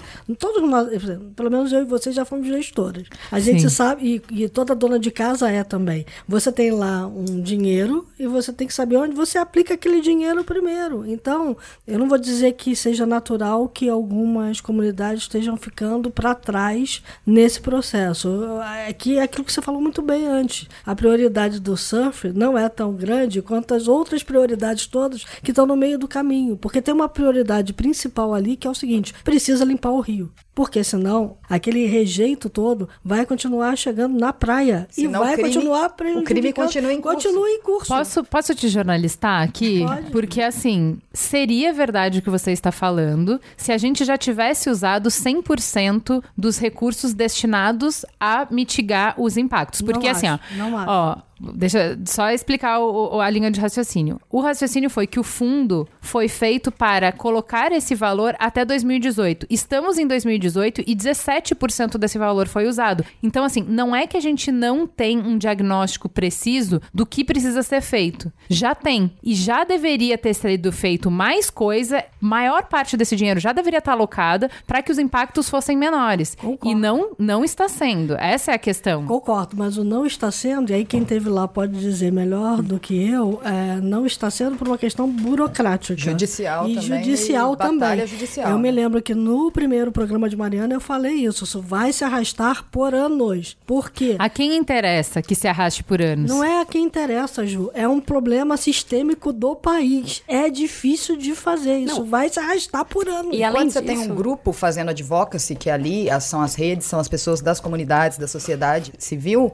você tem um poder econômico único que está atuando na justiça. Isso, Isso. É, é, o Brasil, é o retrato do Brasil, não tem novidade nenhuma aí, né? E aí ficou um pouco na fala da Flávia, né? Tem um outro nome isso. É um lobby que acontece. Então, como olhar para frente sem ter que lidar com isso tantas vezes e isso a gente está falando de pessoas que não foram indenizadas, que não têm um meio de vida mais por conta da judicialização. Não, mas a gente está falando do impacto ambiental mesmo. Que quando a gente fala de tragédia em curso, a gente está falando que, assim, enquanto a gente não, não fizer as ações profundas, né, que precisam ser feitas, e mesmo quando fizer, o impacto vai continuar sentindo por muitos anos, né? Assim, por exemplo, se a gente disser que Fukushima é um modelo de como lidar com desastres ambientais, se a gente pensar que assim, lá, lá é o, eles fizeram tudo o que podia fazer. Então, traz o caminhão de dinheiro, todos os recursos, né? é, to, não, mas assim, depois, né? Para mitigar o que aconteceu. Todos os recursos vão ser usados da melhor forma possível, da forma mais organizada, da forma mais eficiente e tal. Hoje ainda, a radiação é gigantesca lá. Hoje ainda não deu para voltar para o lugar. O governo tá chamando as pessoas para voltarem para Fukushima, mas claramente ainda não dá, porque ainda tem níveis de radiação muito grandes. Então, assim, o que eu quero dizer é: existem ações que são muito caras, que precisam ser tomadas para que a tragédia não continue em curso. Elas não foram tomadas e ainda que elas tivessem sido tomadas, não se consegue estancar a tragédia. Ela continua, ela se renova, né? Ela vai demorar muitos anos para realmente o impacto cessar. Não, eu acho que o maior erro aqui e se a gente pode apontar nessa questão de como a gente vai mitigar as coisas, é que não foi feita uma avaliação de impacto do tamanho que deveria ser sido feito. Tem duas ponderações é, em relação a isso. Uma é, a gente tem uma dimensão humana da tragédia e tem a dimensão ambiental. A Renova, o presidente da Renova, o Roberto Vac, ele já falou abertamente que a, a dimensão humana foi a, é a prioridade da Renova. Então a gente tem uma demora maior em tomar as medidas ambientais por uma questão de priorização. A gente tem o maior desastre ambiental do Brasil, a gente não consegue fazer tudo ao mesmo tempo. Vamos dividir em etapas. E assim eles fizeram. É isso. Mas mesmo o impacto humano não se chegou a ter a total dimensão disso. Por Também quê? não. Porque a avaliação inicial foi de quem está diretamente relacionado. Então, quem depende diretamente das atividades relacionadas ao rio estão contemplados. Também. Quem não está diretamente relacionado ao rio, que é o caso do surfista, não está contemplado, porque não está diretamente relacionado àquilo ali. Então, a dimensão do impacto é que eu acho que foi mal feita, porque as extensões dos efeitos colaterais são muito grandes e não dá para não dizer não foi impactado pelo problema do rio. Exato, Foi. exato. E além disso, a gente voltar para a questão ambiental, você estava falando de uma questão burocrática, né? Todas as ações da Renova, elas são discutidas e aprovadas pelo chamado Comitê Interfederativo. E aí a gente tem quem faz parte do Comitê Interfederativo, desde IBAMA, uh, secretarias dos estados de Minas Gerais, de Espírito Santo, Ministério Público Federal, Ministérios Públicos Estaduais. Então a gente tem várias instituições que tem que sentar na mesa, eles fazem reuniões mensais e tem que, junto com a, a Samarco, com a Renova, tem que aprovar e tomar as decisões em relação ao plano de recuperação. Então, para vocês terem ideia de como quando você cria essa estrutura, você também acaba atrasando as coisas, o plano de manejo da lama foi aprovado em junho do ano passado. Ou seja, quase dois anos depois, aprovou-se o plano que vai dizer o que faremos com a lama? Para onde vamos levar os as milhões de, de metros cúbicos de rejeito que estão correndo é o Rio Doce ninguém ainda? quer esse passivo da sua casa, né? Mais ou menos é. como acontece com o lixo radioativo. Não traz pra cá porque eu não quero. né? Tem que tirar dali. Mas vai levar pra onde? Né? Vai fazer o que com ele? Incinerar também não funciona, então... E aí você tem a, a briga, né? Os pesquisadores estão falando, é poluente. E aí você tem laudos da empresa dizendo, não, não é poluente, né? Então você tem uma batalha, não sei se é acadêmica, se é de discurso, mas é uma batalha de fatos e de questões que podem ser aferidas, mas que não casam. Então quem é que tá falando a real, entendeu? Então, tem pontos importantes nesse sentido, que é, é, o rejeito de fato era inerte, era rejeito de minério de ferro, ele não era contaminado por uma série de outras substâncias que acabaram aparecendo na água. Só que o que, que se coloca? Mineração é uma atividade que é feita em Minas Gerais há séculos, desde o século XVIII. Então você tem nas margens do rio o acúmulo de uma série de materiais, arsênio, cádmio, que quando você tem milhões de metros cúbicos de rejeito que vem descendo numa avalanche, porque foi uma avalanche, eles vêm arrastando tudo isso. A partir do momento que eles destroem Bento Rodrigues, por exemplo, né, o, o rejeito, vem acabando com Bento Rodrigues, ele vem trazendo também móvel, geladeira, eletrodomésticos e tudo alquimia aí, isso né? também vai se misturando com a lama, e essa é uma das possibilidades aventadas aí pelos biólogos, para você ter resultados como que você vê nos camarões da Foz do Rio Doce, que foi detectado contaminação por arsênio e cádmio, e essa poderia ser uma das razões. Não tinha no rejeito, mas a lama pode ter acabado incorporando esses elementos quando ela veio aí viajando 600 e tantos quilômetros, né? É, então, mas eu acho que isso é o que a. um pouco do que a Maíra traz, que assim, isso é aferível. Então, isso não deveria ser um debate, entendeu? Isso é uma batalha de narrativa, na verdade. Porque se você conseguiu em dois minutos resolver. Você não é Sherlock Holmes, né? Resolver que, olha, tá bom, não tinha. Porém, se agora no final tem, alguma coisa aconteceu no curso. Pode ser essa hipótese, pode ser outra, pode ser. Tre... Monte suas hipóteses. Mas não é discutível se lá no final tem ou não tem. Se esse rejeito objetivamente ou ele vai ter ou ele não vai ter, Aí entendeu? que eu digo que o impacto foi mal dimensionado, porque o, impacto foi tomado de Mariana para cá e não olhado como um sistema como um todo. Aí isso explica também o fato de como as coisas estão sendo tratadas. Vamos tratar por partes. Eu preciso fazer isso, eu preciso fazer aquilo, eu preciso fazer isso. ah, ah. Então, até chegar no camarão, eh, você vai levar um tempinho. Vai. É, infelizmente. É muito ruim isso. É muito ruim. Quando você fala Fukushima e coloca Fukushima como um exemplo, o Japão é uma ilha quase do tamanho de Minas Gerais. Sim. É muito mais fácil lidar com aquele ambiente controlado do que lidar com tudo aquilo que a gente está tendo de Mariana rio abaixo, sabe? É, tem um ditado de muitos anos que em Minas se usa muito, que é fogo morra acima, água morra abaixo, ninguém segura. E foi uhum. água morra abaixo, não tem como.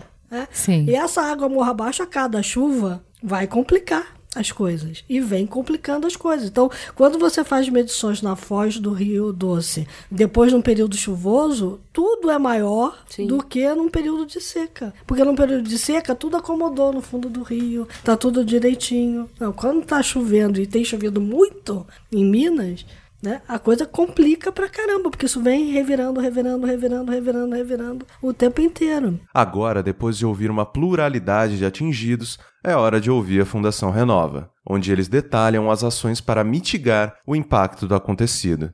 A Fundação Renova foi criada através do estabelecimento de um termo de ajuste de conduta que a gente chama de TAC, em março de 2016, e essa fundação ela tem a competência de fazer, executar todo o processo de reparação e compensação oriundos do desastre ocorrido na barragem de Fundão. O que, foi criado junto com a fundação para dar apoio para a fundação? Foi criado um comitê que a gente chama Comitê Interfederativo, onde estão reunidos lá órgãos do governo federal, do estado de Minas e do Espírito Santo, em que, através de organização em câmaras técnicas, são 11 câmaras técnicas temáticas, eles dão as diretrizes de como os programas de reparação e compensação serão conduzidos e também monitoram os resultados dessa reparação. Agora, recentemente, esse TAC foi melhorado, foi feita uma nova assinatura e nesse novo TAC, a participação das pessoas impactadas começam a acontecer diretamente dentro desse comitê e também através de comissões locais que estão sendo formadas nas cidades atingidas. Então, agora, além de ter nesse comitê instituições governamentais governamentais do executivo estadual e federal terão diretamente a participação dos atingidos, diretamente com poder de voto, nesses comitês, nas câmaras técnicas, nas comissões locais e nos conselhos da Renova, tanto o curador como o consultivo. Então a gente entende que ficou mais robusta essa governança. A Fundação Renova sempre quis que houvesse mais participação direta dos atingidos e fazia isso de uma maneira informal através da implementação de seus programas programas, mas nesse momento há uma formalização e um poder de voto e de decisão muito maior das populações atingidas. Primeiro, é importante pontuar que todo esse processo de construção e de acordos para uma reparação, ela é um processo que dura, que é um, é um processo longo. Então a gente está no caminho desse processo, a gente está no início desse caminho. Tem dois anos que a Fundação Renova acabou de ser criada. Ela, ela começou a funcionar em agosto de 2016. Então agora em agosto a gente está fazendo dois anos de existência. Então, esse processo tem vários avanços, várias coisas concretas, porém é um caminho longo ainda de recuperação. O que a gente pode afirmar até agora é que se começou depois de um longo processo de negociação de como seria, do formato de licenciamento, as obras de Bento Rodrigues, que foi um vilarejo que foi destruído pela lama, né? E é muito emblemático essa reconstrução. Então, falar que simplesmente começou a reconstrução é muito muito simples diante de toda a complexidade que é esse processo. Para começar essa reconstrução, tiveram etapas muito complicadas, de desde é, acordos minuciosos de como que é que esse assentamento seria construído. Então, por exemplo, o que a gente está falando é, é quase que uma restauração da cidade que tinha antes, do vilarejo que tinha antes. As relações de vizinhança foram mantidas, as casas vão ser construídas no mesmo tamanho, formato que existiam, com padrões mínimos. Então, você não pode construir uma casa, por exemplo, com menos de 75 metros quadrados, com menos de dois quartos. É, as pessoas vão poder decidir como vai ser sua casa. É um arquiteto para cada 12 atingidos. Então não é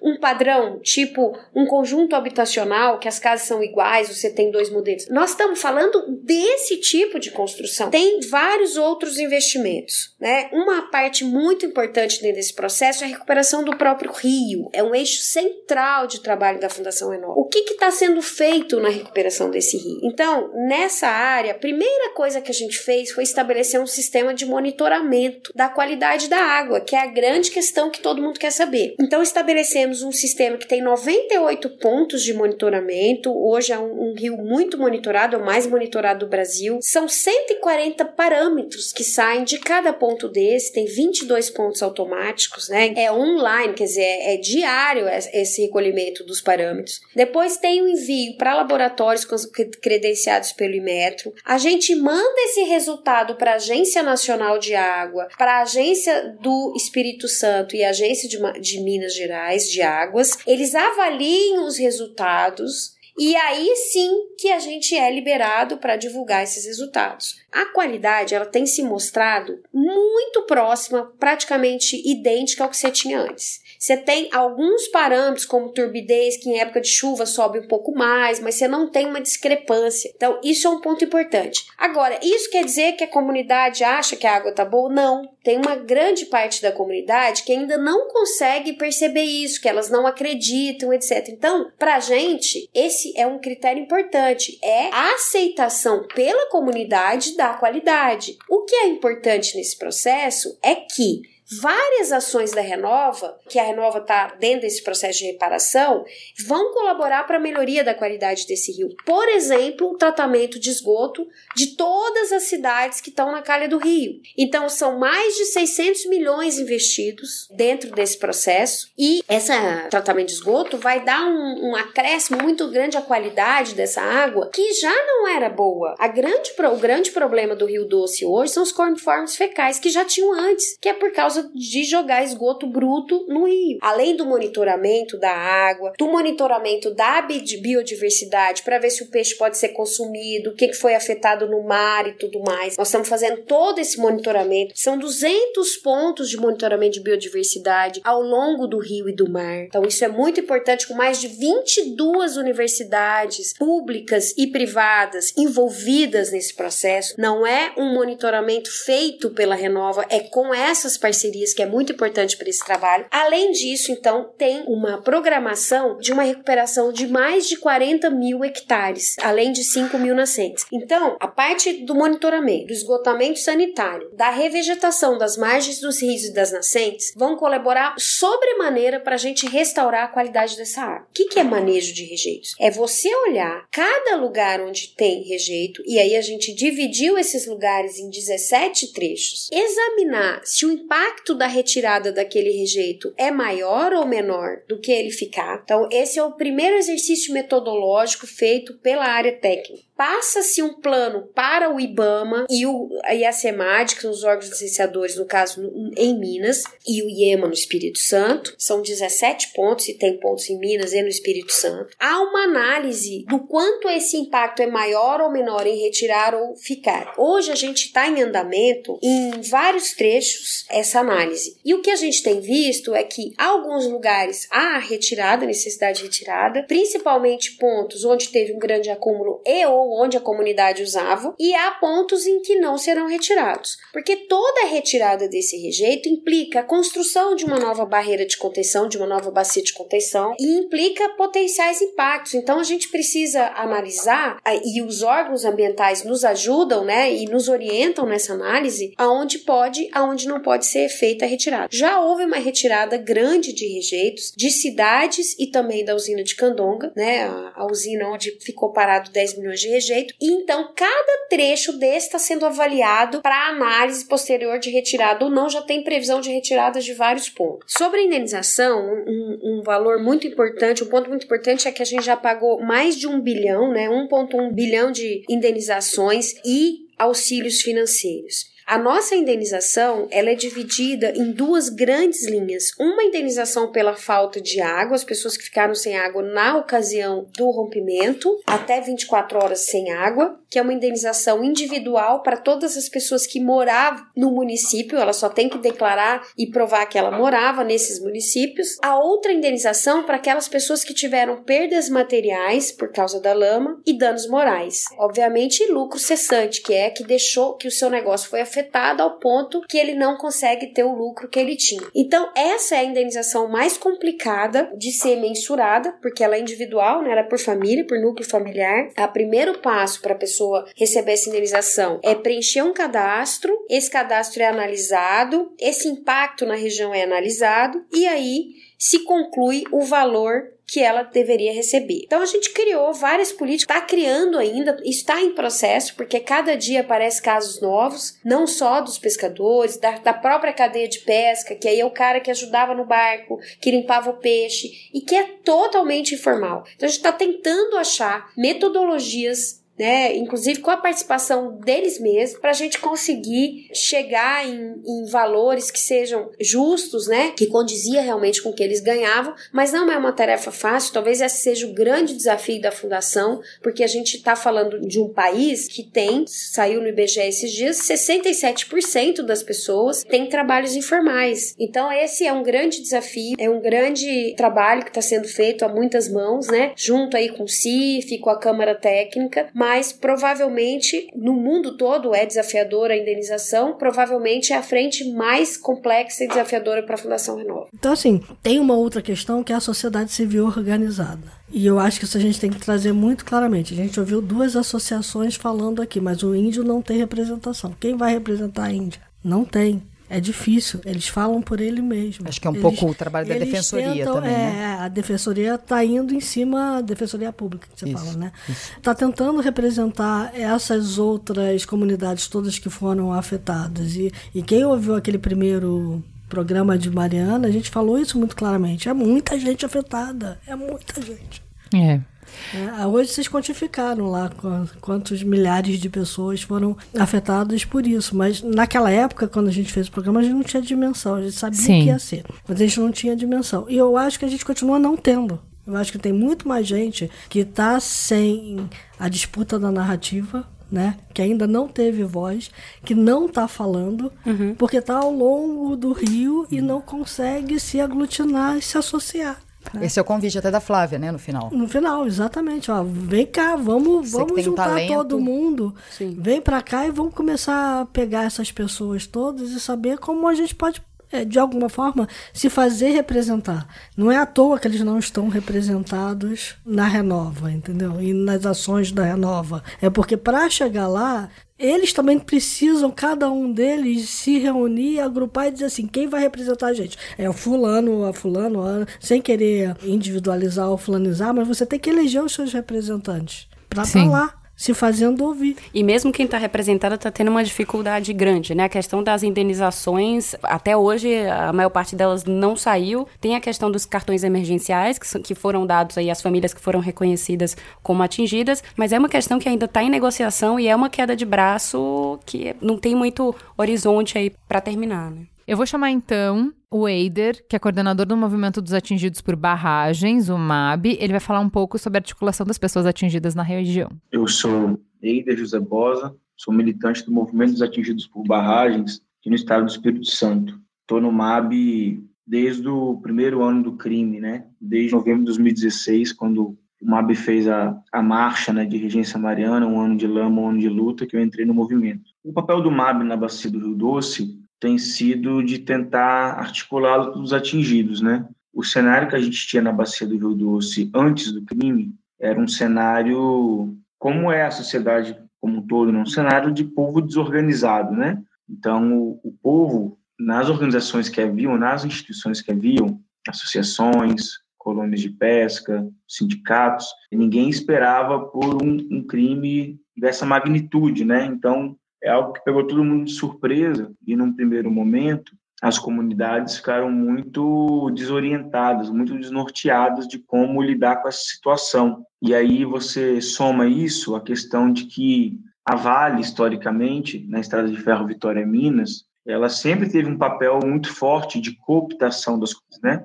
A Vale, para conseguir estabelecer o seu projeto de mineração, ela sempre precisou lidar com as comunidades no entorno da ferrovia e sempre encarou conflitos conflitos porque o trem ele sempre causa poluição, né? O, trem trazendo minério de ferro, poluição do ar, a poluição sonora. A gente sabe que sempre houveram muitos casos de atropelos, né, de idosos, de crianças. Então a Vale ela precisou, no decorrer dos anos, ir desenvolvendo mecanismos para controlar as comunidades ao entorno, visto que é impossível você, por exemplo, murar toda a ferrovia. Em alguns pontos ela é murada, em alguns bairros aqui da Grande Vitória, onde ela começa, ela é murada, dentro de Valadares, dentro de Patinga mas no geral é inviável para Vale murar. Então ela precisou cooptar a sociedade no entorno. Então, é um cenário normal você encontrar instituições no decorrer da ferrovia, da estrada de ferro, que são instituições que estão atreladas à Vale, associações de moradores, agricultores, pescadores, colônias.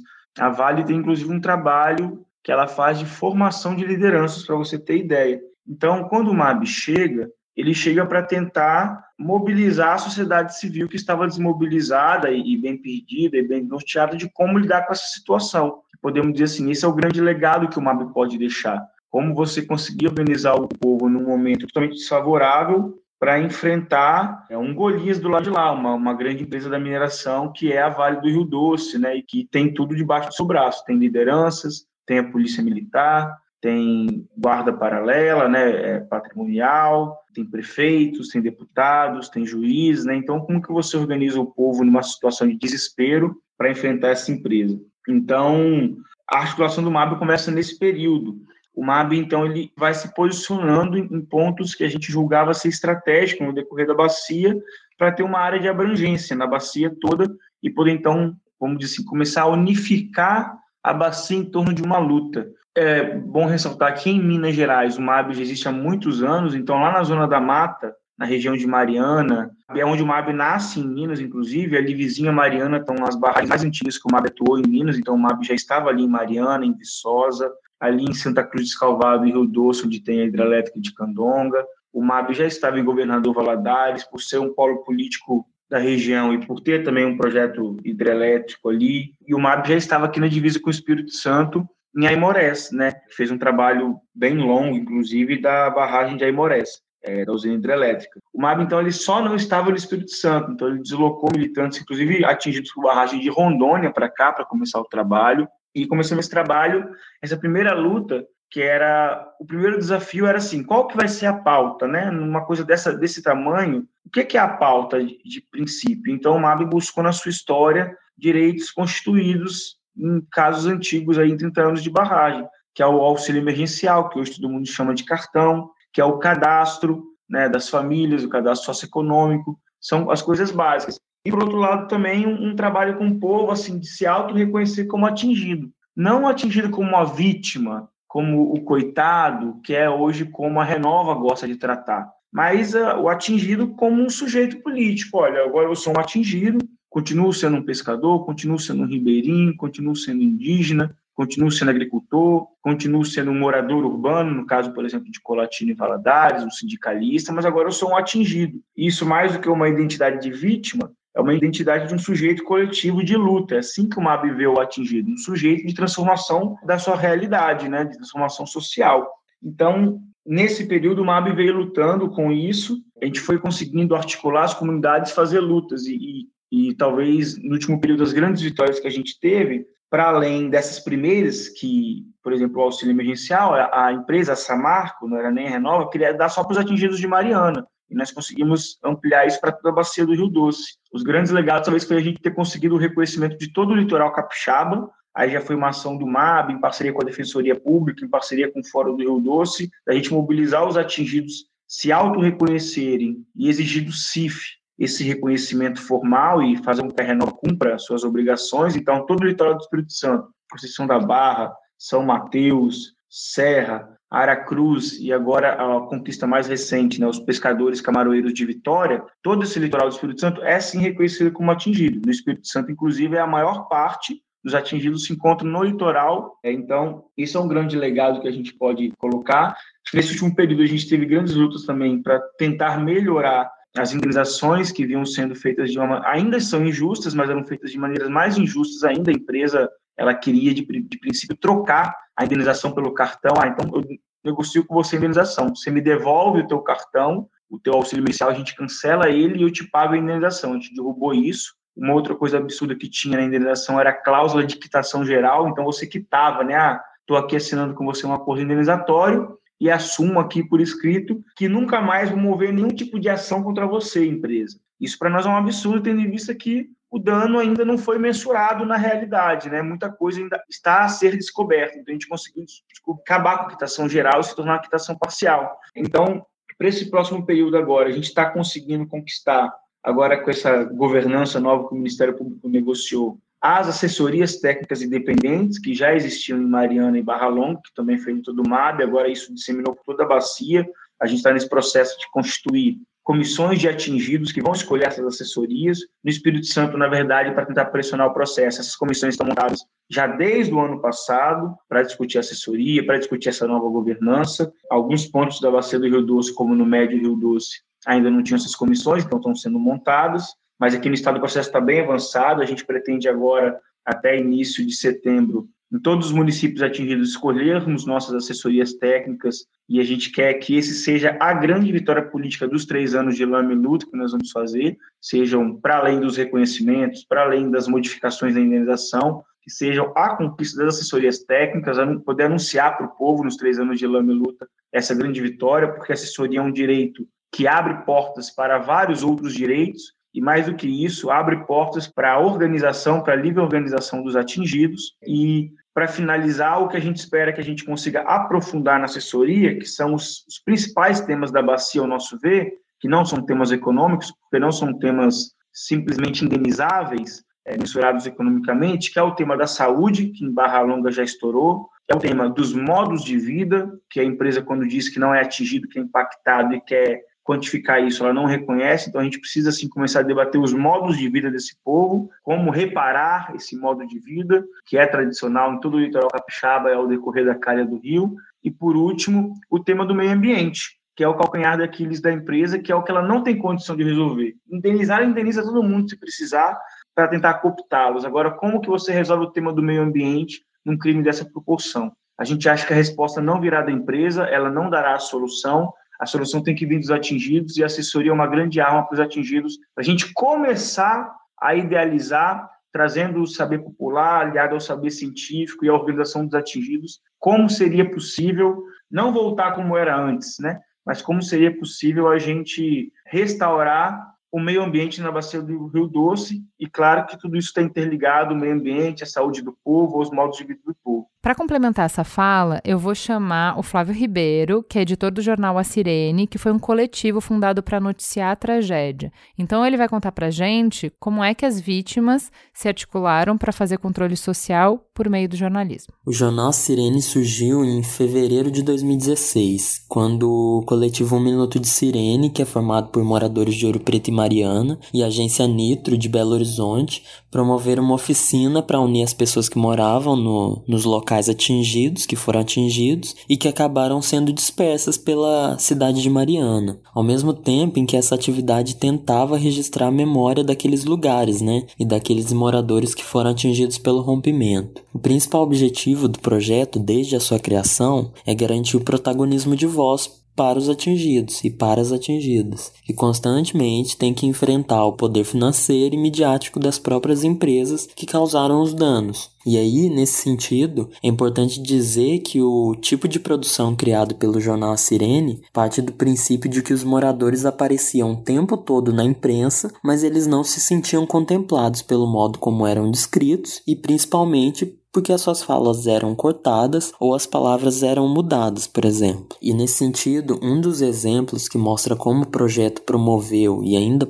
vem promovendo, né, a união dos laços dos moradores, é que no jornal foi criada uma agenda com as datas das reuniões e das decisões que eram importantes para eles. Então, o projeto do Sirene, desde a sua concepção, gira em torno do direito à comunicação, de forma que seja um jornal feito pelos atingidos e para eles. O rompimento da barragem de fundão da mineradora Samarco impôs um novo modo de vida para as pessoas que estavam acostumadas com a vida na zona rural, com a pesca, o garimpo, e foi de um dia para o outro que essas pessoas se tornaram atingidas pelas empresas e precisaram se adaptar a uma nova rotina na cidade, uma cidade diferente ou com reuniões intensas. Nesse contexto, o jornal Sirene funciona como uma ferramenta de luta dos atingidos e atingidas no processo de reparação. Quando nós criamos um espaço como o do jornal, nós tentamos garantir um lugar no qual os atingidos e atingidas possam denunciar as injustiças que vêm sofrendo e as violações de direitos humanos, possam levantar dúvidas também e, acima de tudo, eles podem se fazer ouvir de uma forma que os represente. Pensando nisso, em, na, em representar bem os atingidos, que desde a escolha dos assuntos que nós vamos abordar até fecharmos o jornal, até concluirmos a edição, nós estamos em contato direto com os atingidos e atingidas. São eles e elas quem assinam as matérias do jornal, porque nós entendemos que o protagonismo nessa luta, nessa luta por reparação, é deles. Nós, os jornalistas, as jornalistas e colaboradores do Jornal A Sirene, nós estamos aqui para fortalecer e contribuir com a causa, mas nós não temos autonomia nenhuma para falar sobre o que, que o rompimento significou e ainda significa para os atingidos e atingidas, e nem sobre como esses quase três anos de espera têm sido. Agora nós vamos ouvir o Rafael Campos, defensor público do Espírito Santo, sobre a dificuldade em fazer com que a Samarco assumisse publicamente que os danos foram bem além de Minas Gerais. Meu nome é Rafael Melo Portela Campos, sou defensor público do Estado do Espírito Santo e atualmente integro o Núcleo de Defesa Agrária e Moradia da Defensoria Pública, que é um núcleo especializado que além das atribuições ordinárias relacionadas à moradia, reintegrações de posse e regularização fundiária, também tem, dentro de suas atribuições, a atuação no âmbito do desastre ambiental causado pelo rompimento da barragem de Fundão Mariana e seus reflexos no território capixaba. Falar dos impactos do desastre ambiental para o estado do Espírito Santo é, antes de tudo, tratarmos da questão do próprio reconhecimento do Estado do Espírito Santo enquanto atingido pelo desastre. Primeiramente, né, nos primeiros meses e a partir dos primeiros trabalhos que foram sendo desenvolvidos nesses processos de recuperação e compensação que estão em andamento, naturalmente foi dada uma visibilidade maior para o Estado de Minas Gerais, e até pelo grau de destruição que ocorreu, por exemplo, em Bento Rodrigues, pelos problemas que teve em Mariana, e nada mais natural que houvesse uma predisposição, inclusive dos meios de comunicação, de entender o que estava acontecendo na localidade. Afinal, a gente estava falando de pessoas que morreram em virtude do rompimento da barragem o que deu margem, inclusive, para uma denúncia criminal que está sendo levada adiante pelo Ministério Público Federal. Mas também precisamos falar do Estado do Espírito Santo, porque a partir do momento que os rejeitos avançam pelo Rio Doce, vários municípios do Estado do Espírito Santo foram atingidos e esse impacto ele não ficou só restrito ao Rio,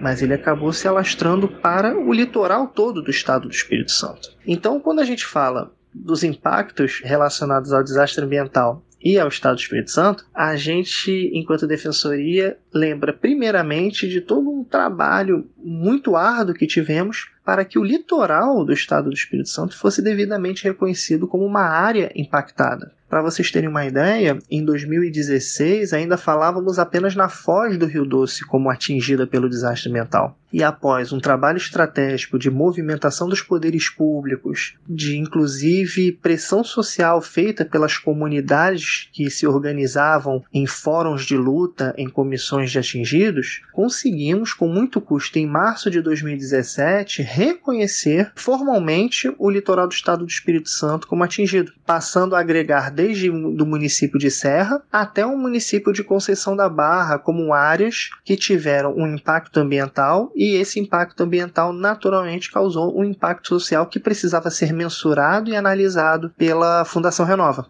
foi uma fundação criada pelo termo de ajustamento de conduta para gerir e executar os programas previstos no referido documento, sob a fiscalização do Comitê Interfederativo, que é uma espécie de órgão fiscalizador das atividades da Fundação Renova, composto pelos poderes públicos.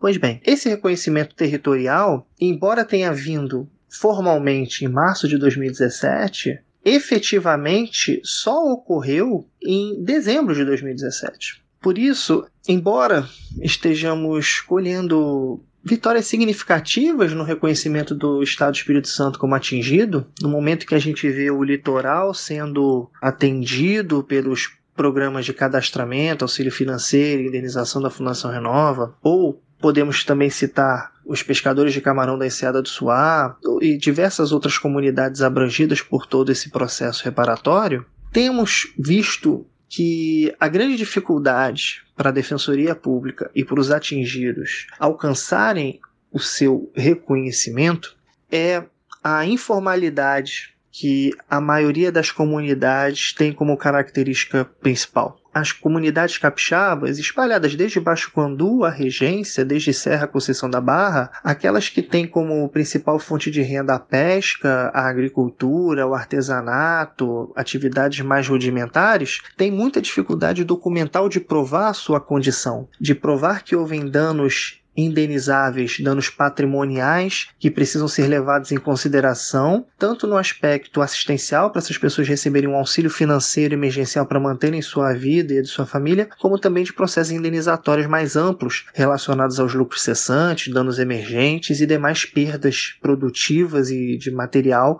relacionadas ao desastre. A informalidade tem sido um grande desafio para as defensorias e para os atingidos, mas valorizando o protagonismo do atingido, valorizando a organização e a mobilização social dessas comunidades e dando-lhes informação, a gente consegue empoderar a comunidade e ultrapassar a informalidade, que é aquele obstáculo que já comentamos aqui, com uma das principais dificuldades que as comunidades têm para serem reconhecidas com organização e com informação, as comunidades têm mais preparo, passam a conhecer melhor o processo e passam a legitimar de fato todos esses atos que estão sendo feitos e todos esses programas e processos, enfim, que são levados adiante pretensamente em benefício dos atingidos. Ocorre que, se não tivermos a preocupação de ouvir eles, não teremos a menor é, segurança de que esses processos efetivamente estão atendendo os seus anseios. A gente está falando de decisões muito complicadas de serem tomadas na prática que envolvem modos de vida, envolvem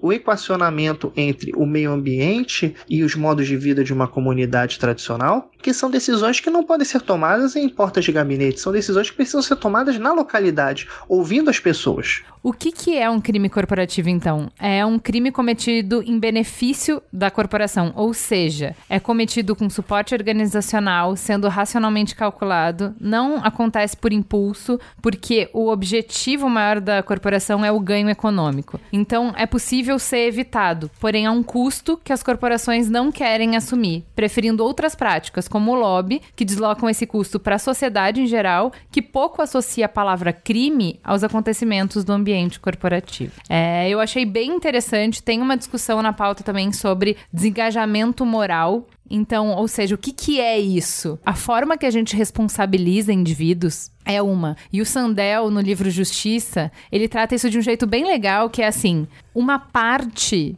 do que faz a gente não cometer crimes, uma parte do controle das pessoas, do, das ações das pessoas, ela é jurídica e ela é penal. A outra parte ela é ética e moral. A gente nunca vai conseguir dar conta só com as leis de controlar o comportamento humano para que seja possível conviver em sociedade. O que a gente fala de desengajamento moral é de os indivíduos que estão na corporação tomando essas decisões que têm um impacto negativo muito grande na vida de milhares de pessoas, eles não estão sujeitos à mesma lógica. A parte da ética não trabalha ali, que é um pouquinho da reflexão da Hannah Arendt na banalização do mal. Ele só está cumprindo objetivos e os objetivos são de curto prazo e os ob objetivos são os objetivos da corporação então, e não os então. objetivos da comunidade. Concordo, mas até nesta questão houve uma mudança após o acidente de Mariana na atividade de mineração. Não só lá, mas em todo o mundo. Então, eu me lembro que no primeiro programa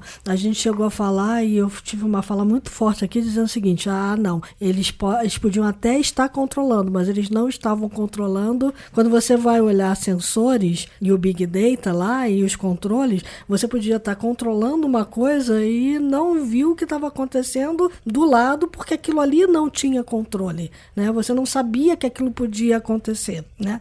E o que aconteceu nas mineradoras de Minas, e isso foi levado para o mundo inteiro, foi que as grandes mineradoras preocupadas com uma outra Mariana, não só aqui, mas em outros locais do mundo, começaram a investir nos controles. Então, hoje você tem outros tipos de sensores na barragem, sensores, por exemplo, para saber se houve uma movimentação de solo. Então, o sismógrafo está na barragem, né? Então, tem gente colocando, tem mineradora colocando sismógrafo para controlar todas as barragens, controlar sensores para saber se está havendo algum tipo de vazamento, por menor que seja, se ela está úmida demais na parede, se ela não está úmida. Então, houve uma mudança nos controles. Isso significa que eles estão preocupados em não cometer crimes, que eles já perceberam que aquilo não foi o um crime acidente. não compensa. Não, e aquilo não foi um acidente. Tem responsabilidade nossa sim, a gente não estava com os controles desapropriados. O que, que não foi feito até hoje porque eles não conseguiram chegar num consenso? Tem como fazer atividade de mineração sem deixar tanto rejeito? Passivo, é, dá né? para pegar esse passivo e trabalhar de uma outra forma? Dá para fazer reciclagem disso? Isso eles Isso, não conseguem isso, responder. Cris Deluca está fazendo spoiler Economia do programa circular? da semana que vem, Sim. que é quando a gente vai falar de e agora José, porque esse programa a gente falou do tamanho do problema. Semana que vem a gente vai falar sobre de posse dessa experiência, a partir desse sofrimento, a partir dessa dor, a partir desse estrago, o que que a gente constrói de diferente para o futuro. Camila, tem considerações finais? Pegando o gancho aí dessa última discussão, eu acho que dá pra gente extrapolar isso para todo o nosso sistema produtivo. Assim, se vamos discutir ah, se dá para fazer alguma coisa com rejeito de minério de ferro, se a gente construir grandes barragens é de fato a melhor forma de a gente conduzir a mineração, a gente pode levar isso para a indústria têxtil, para a indústria eletrônica e fazer uma discussão mais ampla da forma como a gente produz, como a gente ganha dinheiro, como a gente cria empregos, né? E como a gente está tratando todos esses rejeitos, né? Porque o da Exatamente. indústria eletroeletrônica é pesadíssimo. Também. E na texto a gente tem uma questão de água, poluição de rios, que não afetam só o Brasil, que afetam principalmente países como Bangladesh, Vietnã. Ou seja, a gente tem uma série de outras questões que estão, de certa forma, relacionadas à questão de Mariana e da mineração e que também precisam ser discutidas. E a gente vai falar um pouco sobre isso, acho, no programa que vem. Vamos pro farol aceso. Farol aceso. Camila, o que, que você indica para os nossos ouvintes? Minha dica é um livro que eh, eu li recentemente, do Philip Roth, né, que morreu em maio desse ano, grande escritor americano, chama Marca Humana. Não é o livro mais famoso dele, mas é excelente, fantástico. Trata das questões raciais nos Estados Unidos de uma forma, por um ângulo completamente diferente. Assim, pode ser facilmente, a gente pode facilmente trazer isso para o Brasil e faz a gente pensar em um monte de coisa aí que a gente não, não costuma pensar. Muito bom. Muito obrigada, Camila. É, então, eu vou indicar o, o livro da Chimamanda Adichie, que chama Hibisco Roxo, que trata de uma forma bem sensível a questão da violência doméstica, né? E como todos nós temos um contraditório dentro da gente. Então, é, é a figura de um pai que tem uma presença na sociedade muito importante da Nigéria, é um benfeitor, mas que dentro da sua casa ele é um tirano, né? Então, e aí tem um conflito, né? Meio religioso e meio de forças mesmo, né? E de amor. Então, E é... ela escreve bem, né? Ela te leva pro lugar, você sente o cheiro, você sabe como é, a É. brisa, como é que é andar na rua. E é uma criança, né? Uma adolescente que conta, então é bem, acho que pueril mesmo, assim, a, a visão. Apesar de ter uma inocência, que a inocência vai se desconstruindo, né? Então tem sempre, acho que nos livros dela tem sempre uma evolução humana, né? Acho que isso é... Então recomendo todos dela, mas esse é o que eu acabei de ler. Muito bem. E eu vou recomendar essa série que eu citei, que chama Turismo Macabro, na Netflix. É como se fosse um. um- são mini docs, né? Eles, ele vai tentar entender esse filão que tá crescendo no mundo, que é de pessoas que se dispõem a irem para lugares que ninguém mais quer ir, Meu por uma Deus. curiosidade, movidas por uma curiosidade mórbida. O episódio que eu vi foi o de Fukushima e foi bem interessante. Eu acabei trazendo muitas coisas, conversando com a Jaque na pauta em função é, desse desastre de Mariana, né? Porque tem um tempão já que aconteceu, eles fizeram tudo que era possível, mas realmente, por exemplo, o governo tá falando para as pessoas voltarem né, para repovoarem a região. Só que todos esses turistas foram com aqueles medidores para saber qual era a contaminação do ar, a radiação, o nível de radiação e tal. E embora dissessem que o nível era 1, oficialmente o nível era 1, na prática era 20 vezes mais, era maior do que Chernobyl que ninguém pode chegar perto. Entendeu? Tem Então. gente indo lá pra ver isso, é isso? Isso, e eles estavam. O ser humano não cansa de me surpreender. Então, assim, eu vou falar que o, eu não gostei muito do texto, não gostei muito do cara tal, eu, né? Achei meio sensacionalista, meio bobo o roteiro, mas é tão interessante o lugar que ele vai, os dados que ele dá são, acabam sendo tão interessantes que acabou valendo pra mim. E aí tem uma série de outros episódios, acho que é uma série curiosa, pra quem é curioso. Acho que você não precisa ir até lá, você pode só assistir quem foi. Dicas macabras de Juva Laura. E você, Cris Deluca? Eu vou dar aqui como referência, na verdade, é mais para as pessoas conhecerem e saberem que é possível fazer coisas desse tipo, um aplicativo chamado Colab. O Colab é um aplicativo de é, mobilização de cidadania. Então, na verdade, ele está presente em algumas prefeituras no Brasil como um todo, e a ideia é que a população possa participar do debate e das políticas públicas daquela localidade. Participação então, ativa É mesmo. participação ativa, é, da, é cidadania na veia. Vou baixar eu acho, já. eu acho que é isso que a gente está precisando cada vez mais no Brasil, sabe? Pela minha ideia, o Colab já tinha que estar em muito mais prefeituras. E a gente só vai fazer ele estar em muito mais prefeituras se a gente tiver a população cobrando das nossas autoridades. Porque é uma forma de fazer essa união que eu preguei aqui, sabe? É, se você vai isoladamente falar do seu problema e tentar defender o seu ponto de vista e a sua dor, você vai, vai ser pouco ouvido. Não tem muita chance disso mudar. E você vai ser percebido também como um cara ruim, que é aquela ideia de que a, é, a população de Mariana lá dizendo, ah, tá todo mundo olhando pra galera lá de Bento Rodrigues e estão esquecendo da gente. Como estão esquecendo dos surfistas, como estão esquecendo assim. A forma de todo mundo ser ouvido é todo mundo estar tá junto, participando. O problema social é de todos, não é de um grupo específico. E o Colab faz isso ficar muito evidente, né? Claro que ele está mais ligado na área de segurança pública, de questão de hum, saúde pública também, mas é uma forma de você começar a desenvolver uma consciência cidadã que a gente está precisando no país. Muito. Tem a ver com o que as experiências da Espanha, com o Podemos, de fazer votação direta e tal? Tem um, um pouco. Ele é anterior, né? Ele ganhou vários prêmios internacionais. é, e a ideia é que você seja um fiscal do, do poder público e você possa ter voz ativa naquilo que você é, gostaria que fosse. Que é, comum, que é, um, assim, é um problema comum a todos? Ah.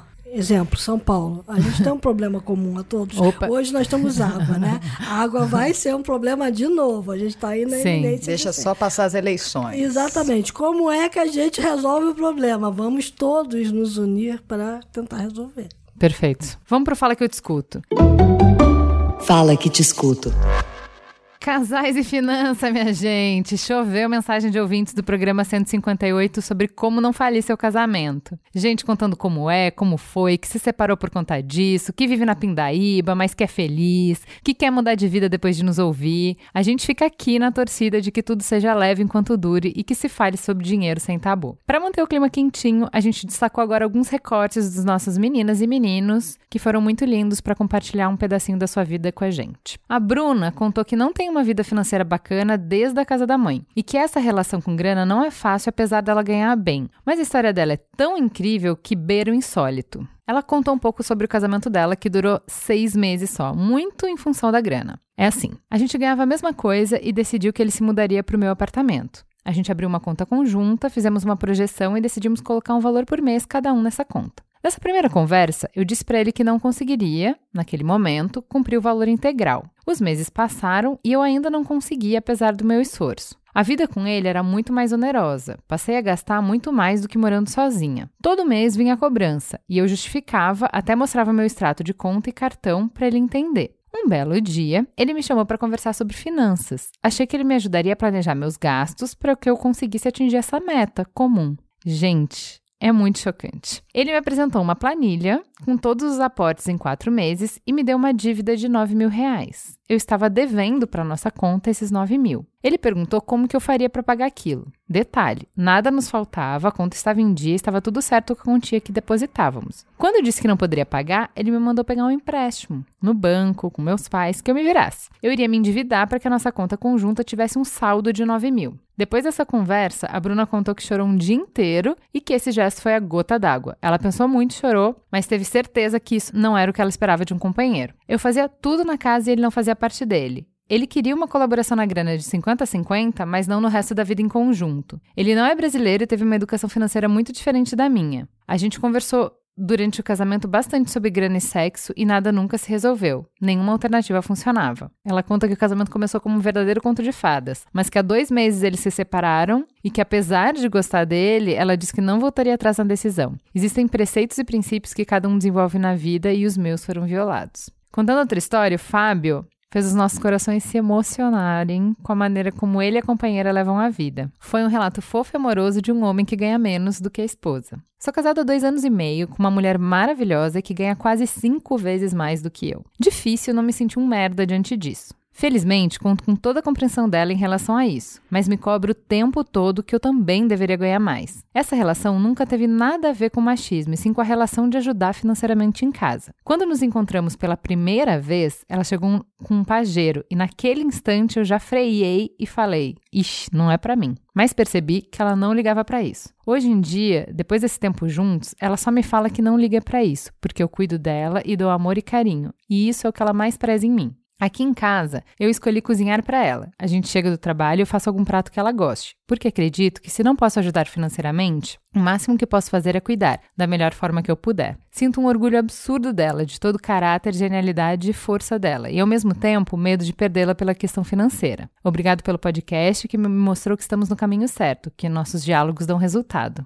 A gente achou muito, muito, muito fofinho. Já a Evelyn conta que os problemas financeiros são um grande incômodo, mas que ela e seu companheiro se unem nessa dor e cada um cuida do outro. Ela diz que está com seu par há mais de dois anos e que a decisão dos dois aconteceu por causa de problemas familiares. A mãe dela tem uma doença mental grave e morar com ela era penoso. Então, mesmo sem as condições financeiras adequadas para terem uma casa, eles foram morar juntos. Ele decidiu que era melhor passar fome do que me deixar morando lá. Pegamos a coragem e a falta de bom senso que só a adolescência é capaz de dar e alugamos um local, não tínhamos nada, nem cama, nem sofá, nem fogão e por aí adiante. Eu trabalhando em um estágio pela faculdade, ele trabalhando no McDonald's e nem faculdade cursando. A gente foi comprando pouco a pouco, emprestando dinheiro aqui, se matando de trabalhar. Teve uma época que eu administrei dois empregos e o estágio fora a faculdade, e ele trabalhou meses sem folga. Mas a gente conseguiu mobiliar nossa casa, Adotamos dois gatos e estamos seguindo. Temos dívidas, somos um casal super jovem e ainda inexperiente. Não tivemos educação financeira. Não sei quantas vezes a gente se olhou e disse: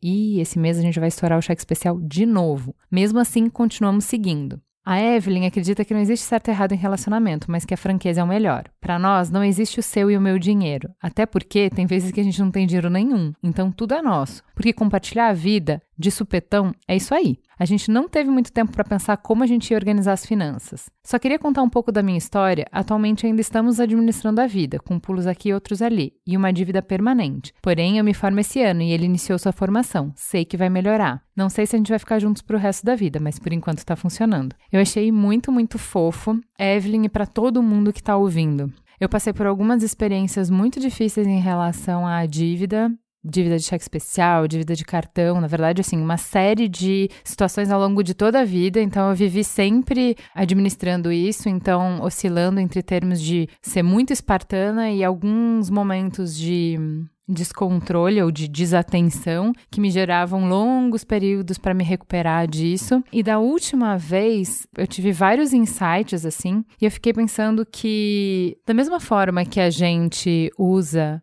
histórias clássicas para esconder lições preciosas sobre perigos, né, para as crianças. Então, sei lá, por exemplo, o lobo mal, da Chapeuzinho, para não falar com estranhos, para elas aprenderem que existe maldade no mundo, que você não pode confiar em todo mundo, enfim. Eu acho que a gente deveria criar uma, histórias apavorantes e contá-las e contá-las repetidamente para adultos, inclusive, com é, frequência, sabe? Não uma vez só na vida, sobre juros. Então, acho que a gente deveria ter pavor de juros. A gente deveria ter pânico de entrar no cheque especial pânico de não conseguir pagar a fatura do cartão, porque o tamanho do rombo que ele pode fazer na vida e o tamanho do peso da bola no pé que isso é. Então, a quantidade de gente, de brasileiro que teve acesso pela primeira vez a crédito e que se embolou e que pagou 5, 10 vezes o que devia e continua devendo e com nome sujo. Acho que a gente precisa demais voltar nesse assunto. Adorei o Eduardo. Eu quero que ele volte e que a gente converse. Acho que a gente precisa demais ter uma conversa séria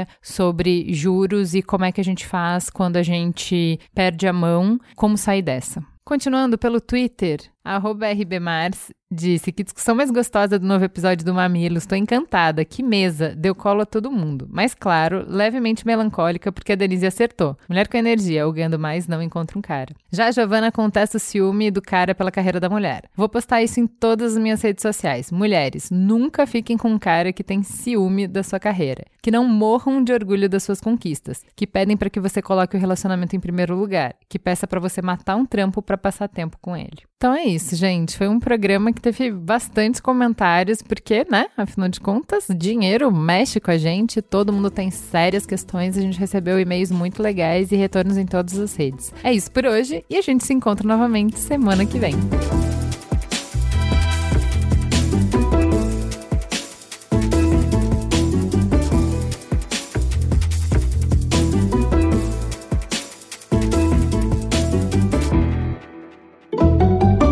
Mamilos jornalismo de peito aberto.